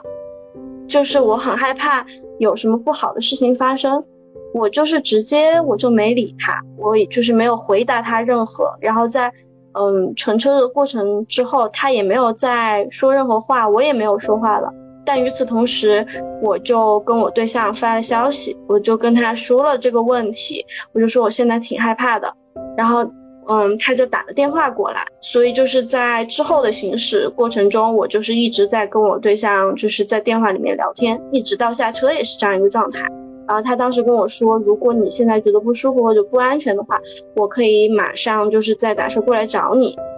嗯，但是就是没有任何不好的事情发生嘛，主要是当时他这样一句话出来的时候，嗯，带给我的那种恐惧感。虽然后来想起来就是真的没什么，但当时就是当下的那个感受真的是非常真实的。我就甚至已经脑补出来，就如果真的会有什么事情发生的话，会是什么样的。嗯，所以我感感就真的是很真实的感受到，就是女生，特别是有一些嗯。警醒或者敏感的女生，就是在面对这样的问题，即使什么都没有发生，但是对她带来的一些就是情绪上面的伤害还是挺大的。其实你说到这件事情，让我想到我的一个经历，嗯，比较隐秘，我没有讲出来过，也算是我算是真实的经历过这类事情。当然不是在国内，我对于你的这个感受，更多的其实是在每当看到那样子的新闻的时候，我会更加的关注我的女性朋友，她们打滴滴这样子，因为我在国外很少有打车这样一个行为，就是非必要，我不可能有打车这个行为，所以，我好像对于自己自身来说，这个就不是很在意。嗯，但我是那种很敏感的人群，我有一点就是公共交通，我是在公共交通上，在国内和国外都有经历过。在国内的时候，也是在一次是在公交，一次是在地铁。我当时并没有穿短裤，也没有穿短裙，就是很正常的穿搭。我还穿的是长裤，甚至是牛仔裤。嗯，可是因为人很多嘛，你知道那个流量是很大的。然后我也不知道是谁，但是就是能感受到有人在摸你的腿。这是一次在我不知道的情况下，在公共交通明明有那么多人的情况下。那个时候我真的非常的害怕，我不知道你有没有看过之前那个电视剧，就是那个开端，里面有讲到，也是因为这样，然后一个女孩去世的一件事情。我这个事情我从来没有讲出来过，但是后来，最近我之所以又想起这件事情，有的时候甚至会做噩梦，就是因为，嗯，最近我看到国外，就是我们这边有看到一个帖子，是关于。嗯，很多偷拍裙底或者是地铁，所谓的有一些不良行为的视频，都来自于内地。然后呢，就是 BBC 他甚至做了这样子的一个专访，就说这样子的视频大量的来自于中国，但是没有引起任何的反应，而且甚至没有任何的热度，女生也没有怎么注意到这一点。而且甚至是那个的发起人已经被找出来了，可是没有用。他甚至就会挑衅式的再去跟这个来采访的人，然后来说你你能怎么样呢？他还去回应了那个帖子。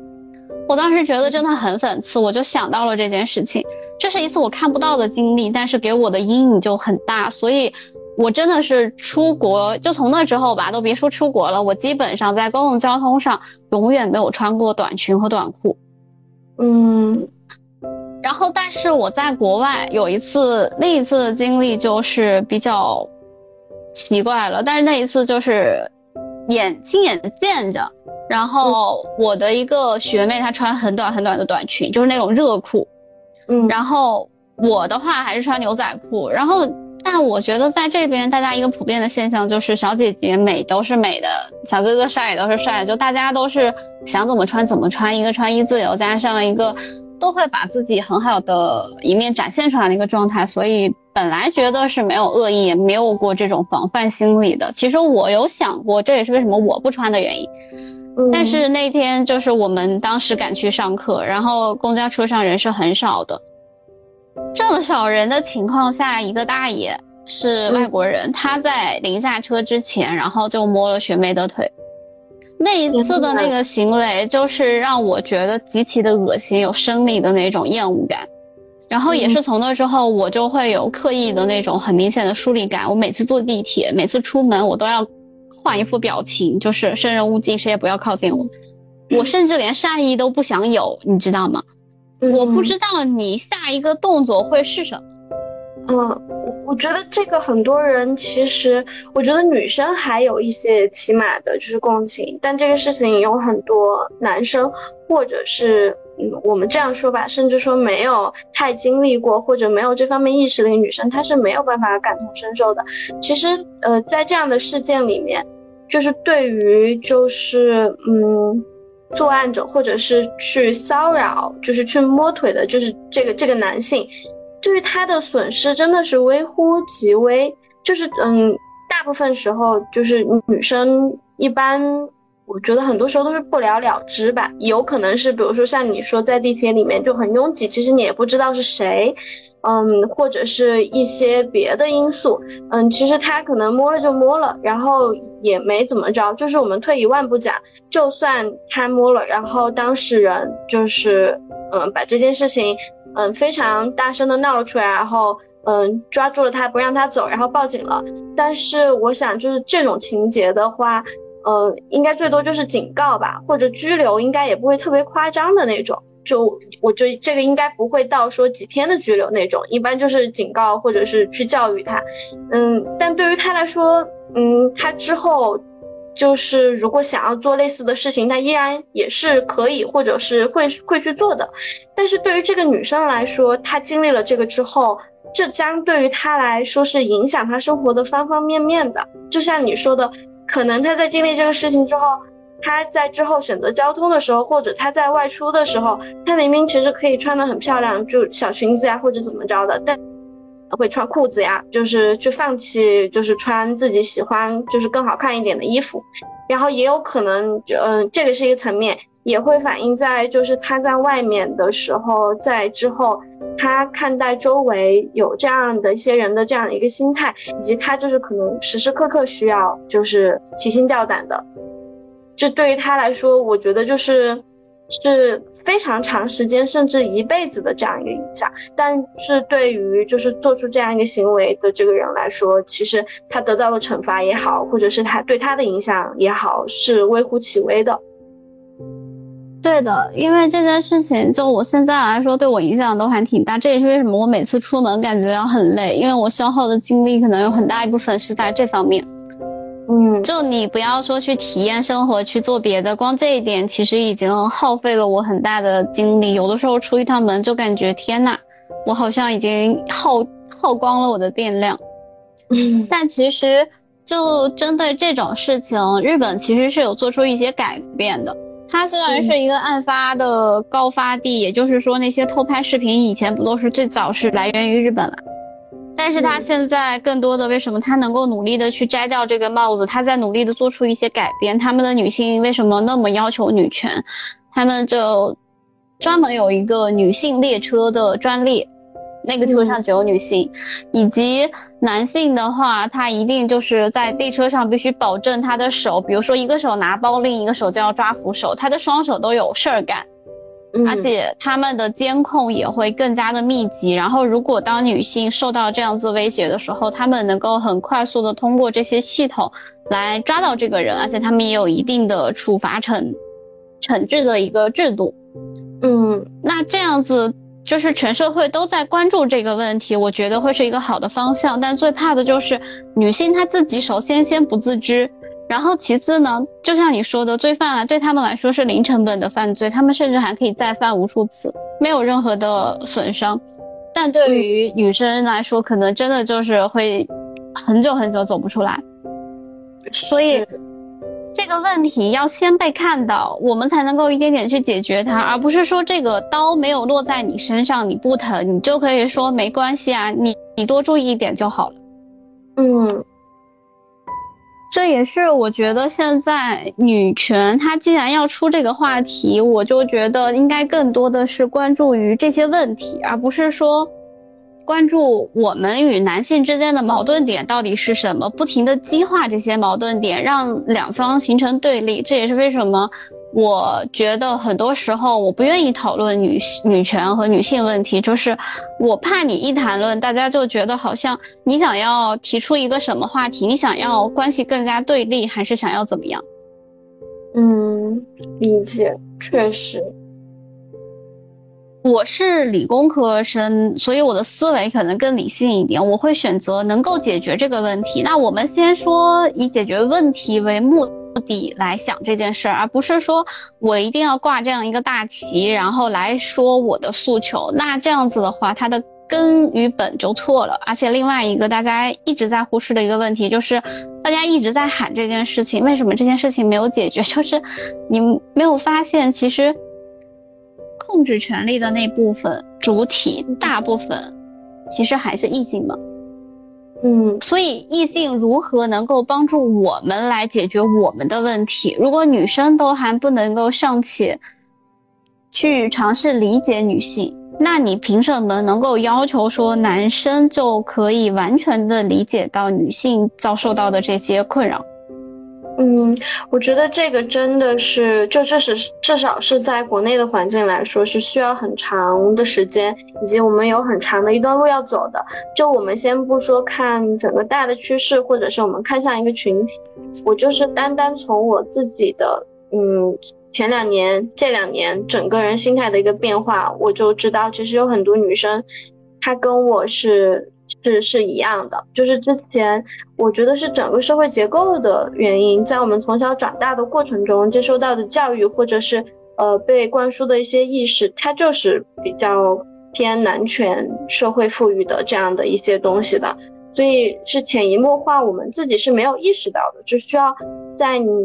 呃，已经有一个相对于独立的自我意识之后，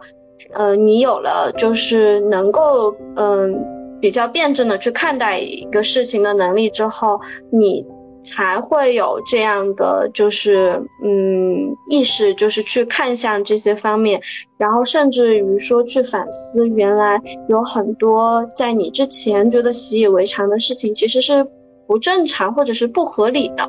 它其实是一种，就是嗯男女呃男女的这个地位跟关系，以及上升到权力位置的这样的一个不对等。但是，呃，如果你没有这种反思，没有这种就是发现或者这种敏感的话，你是，嗯，真的是没有意识的。所以，嗯，有时候我也会站在一个角度说去，哦，不能说理解吧，嗯，但是就是会，嗯，了解说为什么现在也还有相当一部分的女生会抱有，呃。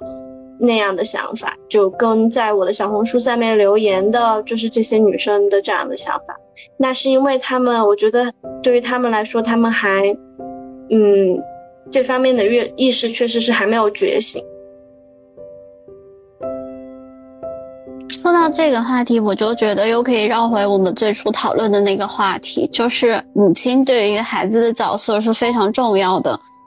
那如果母亲尚未意识到这些问题的存在，那她在教育孩子的时候就会有很多问题。如果说母亲能够了解他们在教育孩子的时候，尤其是在教育男孩子的时候，或者说教育不同性别孩子的时候，有一个区别就是告诉男孩子什么样才是真正的尊重与保护，告诉女孩子什么叫做自我保护，以及什么叫做一种就什么行为其实不是敏感。嗯，这个其实又可以绕回去，无论是出于家庭的教育原因，还是我们自己本身后天，就像你说的，我们要逐渐去成长意识的问题，我们都要慢慢慢慢接受和接纳以及成长这些事情，这样子我们的整体大环境才能够有一个比较好的发展。是。我们话题可以进入最后一个阶段了，就是我有一个私货想要谈，我应该跟你提起过，就是有一个电影，它名字叫《百元之恋》。嗯，这部电影还蛮有名的，虽然没有看过，但是，嗯，我大概知道他聊的就是也比较接近，就是这种，嗯，比较底层的这样一个人物的一些挣扎。我之所以为什么要在这本书这个话题里面来推荐这一部电影，是因为我觉得去寻求爱的方式，也像我们小说中的杨子也好，也像很多不懂爱的女生也好，就是一味的付出，然后不停的被伤害或者之类的故事。但是这里面让我非常受触动的是，《百人之恋》的女主角，她通过想要爱一个人，从一个。什么都不会的人，慢慢发现到自己好像有一个想要做的事情，他也不一定是很爱这件事情，然后慢慢慢慢从自己内心，然后发展出来一种力量。这个力量是我从我自己身上其实还蛮难感受到的，因为我原本的就不是来自于自己的原生力。然后我有认识一个女生，我觉得她身上有这种力量，然后我还特地去采访了一下她。嗯，对我就说为什么我感觉你好像。很注重你自己，因为我觉得我还蛮羡慕他，就是他现在还跟父母居住在一起，嗯，然后我说你是怎么跟你自己共能的呀？然后他就说他大部分时间都靠自己供能，他会随着自身的变化来给自己供能，他也可以通过跟别人交互的时候来给自己提供能量。虽然说他相比以前来说，肯定也是会有受伤和伤害，但他说这样子恢复会比较快一点，因为他觉得现在随着工作以后，他觉得有一点就是屏蔽是非常非常重要的，你要把很多不重要的东西屏蔽掉，比如说你生活中遇到一些人，他常常抱怨，就不停的在你身边抱怨，然后因为一些鸡毛蒜皮的小事就发牢骚，然后对身边的人都是怨气连天的。你如果说屏蔽力不足、高敏感的话，你真的很容易被这方面的负能量影响，你影响到自己的计划。所以针对于这种就很简单的这个，他就对于这种环境中，他就说我就直接不待在这个空间里，或者说他说如果是作为线上的这种负能量输出，我就是敷衍式。然后我觉得他这个方式就很聪明，因为我确实是那种敏感性。我说关于你能量修复的时候，你是如何面对关系中的冷暴力的？因为他的能量场都来自于他自己，但是冷暴力这种事情，关系中的这种冷处理，就是通过像杨子那样子被精神 PUA 的情况，不是现在很多电影也有表现嘛？然后我当时就问了他，他说。其实要看什么关系，如果是亲密关系的话，他会选择主动去发起行动来改善这个状况。具体情况呢，肯定还是要具体分析。他说到这个的时候，我就觉得，嗯，呃，他的这一部分的勇敢其实是有些人所没有的。遇到问题先解决问题，是很多人会先情绪上头，所以。这一点我觉得也是因为他能量场比较高的原因，因为他没有让自己再耗下去了，他不是因为这个问题就不停的不开心。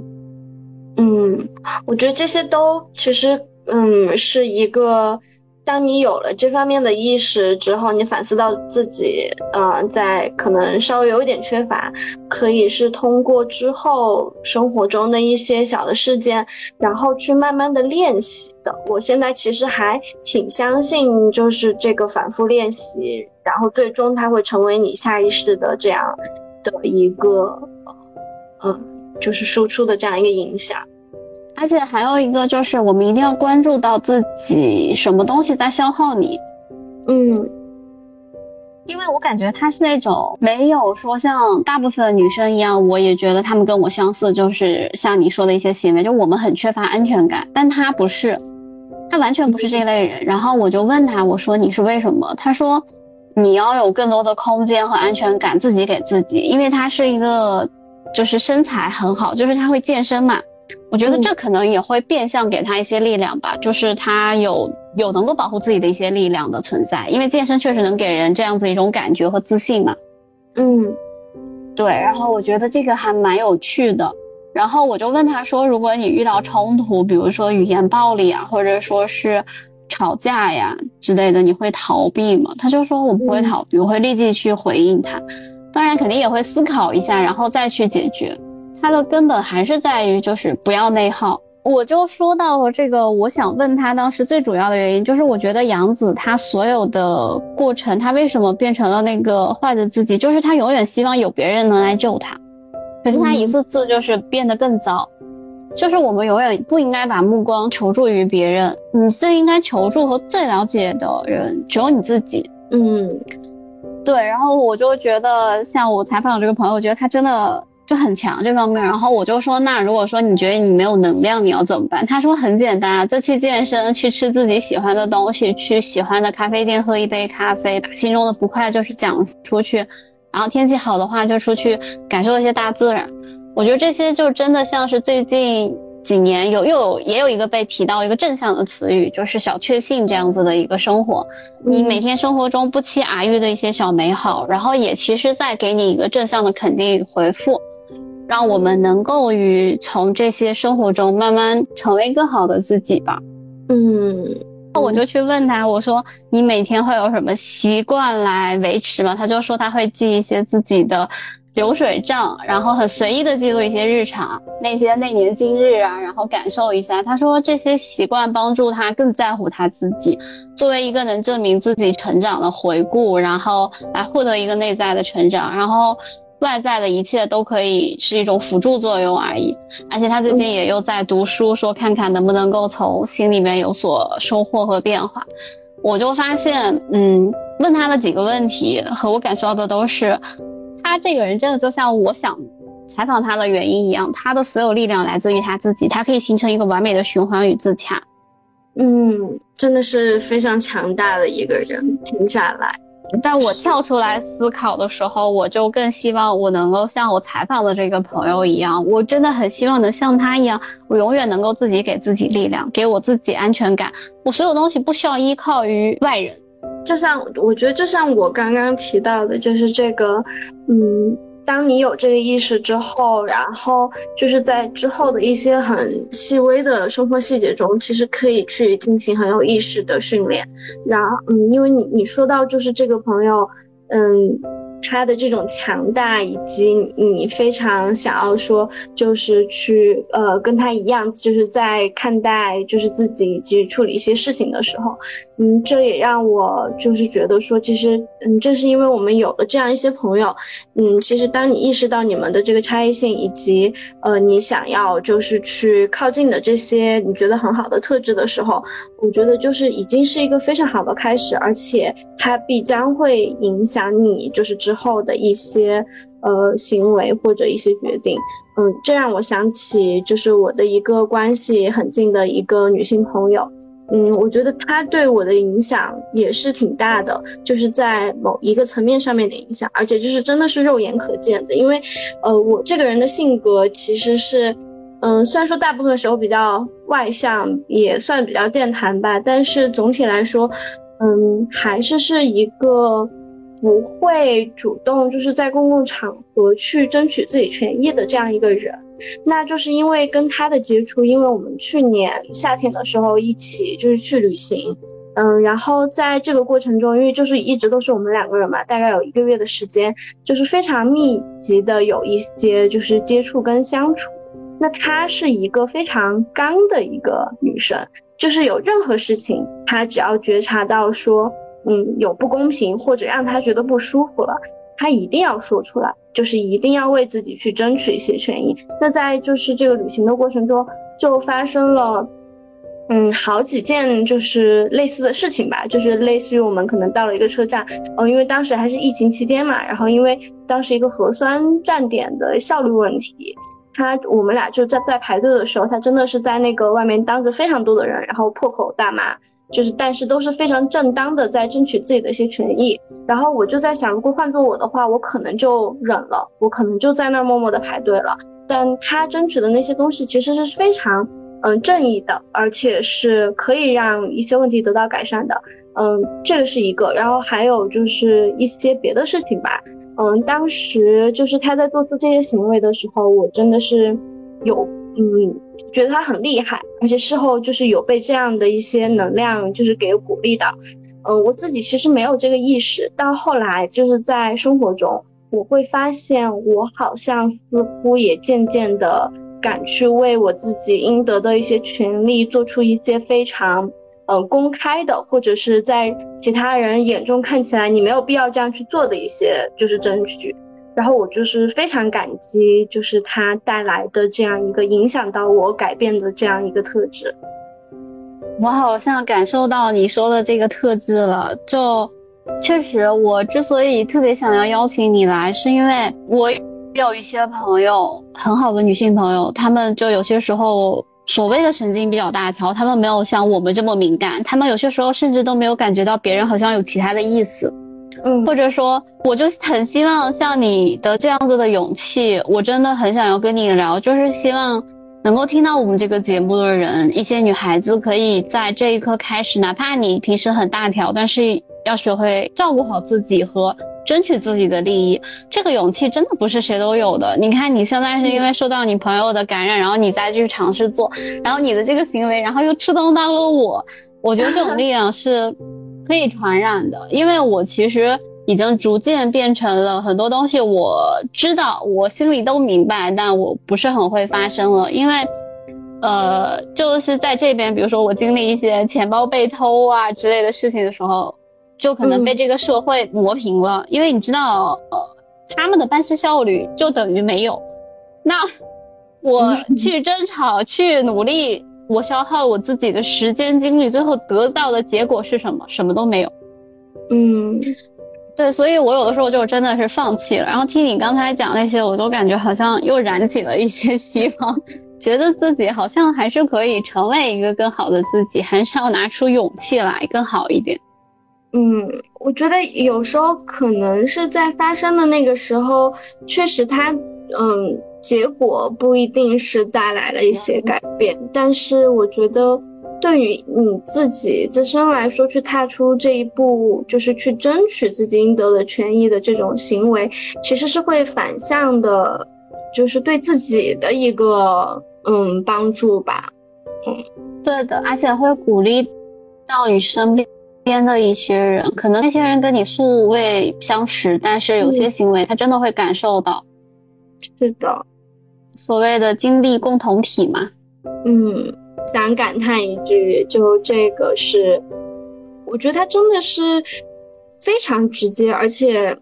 在之后我再来说去回味的时候，我都是很惊讶的，就是我就从未想过我会。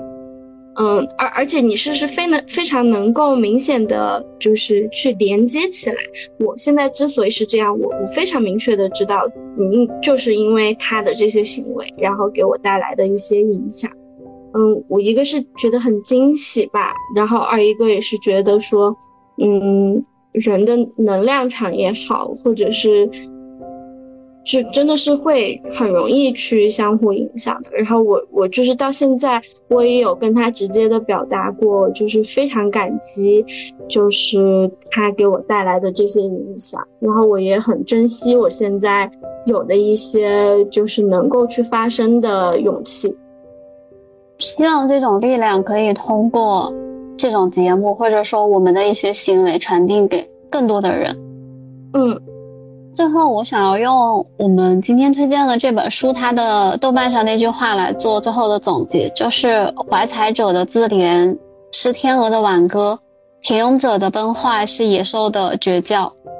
我其实还蛮受这句话的吸引的，但我觉得它这个名字起的也很棒，就是无论我是不是平庸，是不是底层，但我也有发声以及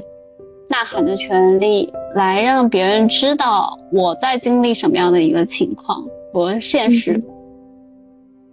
是，嗯，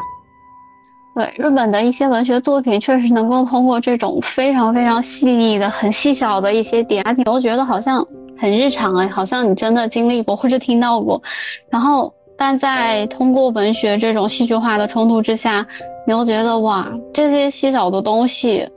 也会让我们想很多，我也没想到我们今天会想到这么多的话题，有很多可以延伸出来的，就是去去聊的事情。就我觉得，就是因为生活中它就是每天有很多事情在发生，以及就是你接收到的信息，呃，当你停下来想要去整理一下的时候，你就会发现，就是被你忽略的其实是有很多。的东西可以拿出来分享，以及你对于它其实是有很多想法的。我觉得就今天跟你聊这个，然后包括你刚刚提到的那个朋友，他说他会就是日常的去记录一些就是自己想到的东西。嗯，我突然就是觉得这个真的是如果有条件的话，嗯。是很值得去做的，因为我也会发现，就自己有时候可能在上班的过程中，或者是看到一个什么事情，跟朋友聊到一个什么事情，其实是有非常多的想法的。但是那个你当时如果不记录下来的话，真的是转瞬即逝，你可能就很快就忘记了。但它就是也许是非常有意义的一些反思。啊，你说到这个，我觉得我可以发起一个小的活动，我们可以一起记录一个每天的小确幸，坚持一百天，每天都发现一件让自己觉得开心或者触动的事情，它无论是好是坏，或者可能让你成长，我觉得这样很有趣。嗯嗯，还挺有意义的。我觉得这个可以算是可以督促自己去有意识的去记录一些生活中发生的一些细小的事情，他们或许就是在。当时给了你一些就是触动，但是如果你没有很好的去给它记录下来的话，就是就消失了。然后你时间一长，其实你嗯有时候也会发现，哎，就是过了很长一段时间，总觉得自己的生活平淡无味。但是其实，嗯，如果你给它记录下来的话，是可以去回看，然后你会发现原来每天发生了这么多有趣的事情，跟这么多有趣的思考。你平时有做那个计划的习惯吗？没有，我现在只有工作 计划。因为你说到这个，我跟那个朋友不一样的是，我是会 plan 所有的事情，我有一个记事本，就是我的事情日程安排都是安排在上面的。我哪一天几点钟要上课，要做什么事情，我我不会像那么事无巨细的说把我每天的事情记录那么详细。但是，比如说有些就像我会忘记的事情，我会在这里做一个记录。而且我有一个就是我特别喜欢每年在年初的时候买那个一整页的那种年历，有一张就是全部都在一起。然后，如果我在每个月的时候，因为我有这样子的这个日历本嘛，然后我就会知道我哪一天可能很累，哪一天又很开心，我就会把开心的日子，然后拿红点都标出来，标出来，标出来。我会用这种方式记录自己的一个心情，就是说啊，原来我这个月不开心的日子这么多，那我下个月要开心一点。我觉得这个也蛮好玩的。嗯，我觉得这是我现在缺少的，真的是可以。我觉得之所以，嗯，一开始聊到，我觉得这两年就状态会觉得不好，我觉得可能就是少了这些东西，去让我觉得，就现在仿佛觉得说，很多的事情都有点索然无味了。嗯，我我我想或许不是就是生活它本身的问题，而是我是不是已经不像之前那样。有一个那种高敏感度的，就是视角，就是去观察很多生活中很细微的事情，然后这样导致我觉得说仿佛平淡了很多，但其实不是，就生活中还是有很多新的东西在发生，只是自己忽略了。我从旁观者的角度来讲，其实我觉得不是说你不敏感了，而是因为你现在接触到的诱惑和信息量太大了，你没有更注重于你自己，反倒你不知道你的感受是什么。呃，我说这一点是因为我现在生活的环境真的就很无聊，无聊到没有办法了。然后我只能够从自己的身上找寻乐趣意义的时候，我更多的精力花费在自己身上的时候，我会主动的拒绝掉一些其他的选择与信息。嗯嗯。最后，我们用我受到一个触动的书评来做结尾吧。他我觉得他评就很恳切吧，他就是希望普通女孩子能够读到这本书，不要再犯杨子这一系列的错误。我们讨论到的那些种种的问题，然后也希望年轻的父母能够读到这本书，就知道保护孩子健康的成长是有多么多么的重要。今天的节目可能就到这里。我觉得我们俩聊了很多的东西，然后真的非常感谢你花这么多的时间。没有，我觉得该感谢的是你，就是对我觉得，嗯，我也很长时间没有像这样去，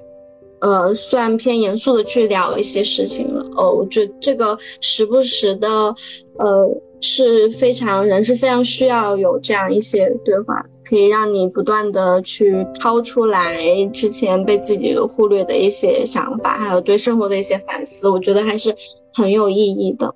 让我回忆起我们最开始认识的时候，就是那个时候我完全没有能力做这些事情，然后也还没有能力处理好自己的事物。但是每当跟你聊天的时候，哪怕我们当时聊的还蛮杂的。那些聊天的过程确实让我有触动，也让我感受到一些温度，以及想要觉得世界还挺美好这样子的感受。哦，哼，谢谢，希望你的节目就是可以越做越好，就也不不是说就是在怎么说世俗意义上，当然世世俗意义上也要，就是更多的，嗯，就是。它作为一个你生活的辅助，然后就是帮你去，呃，我们提到的也可以督促你，就是去阅读，然后还有一个就是时不时的可以去进行一些思考跟反思。那你以后要常来做客，把读书这件事情拾起来吧。是的，就有这样的督促，我觉得就是书都可以多看几本。然后在这次，我就觉得之后，我确实也要有意识的放下手机，然后多多的去阅读，因为我发现其实自己还是有大把时间的，只是用在了一些非常短平快的嗯内容上面，那么很多时候就是划过就忘掉，其实是没有太大的意义。对一些东西一定要经过自己的思想加工处理。今天的节目就到这里，这里是第一百八十一秒，我们下周再见吧，拜拜。It's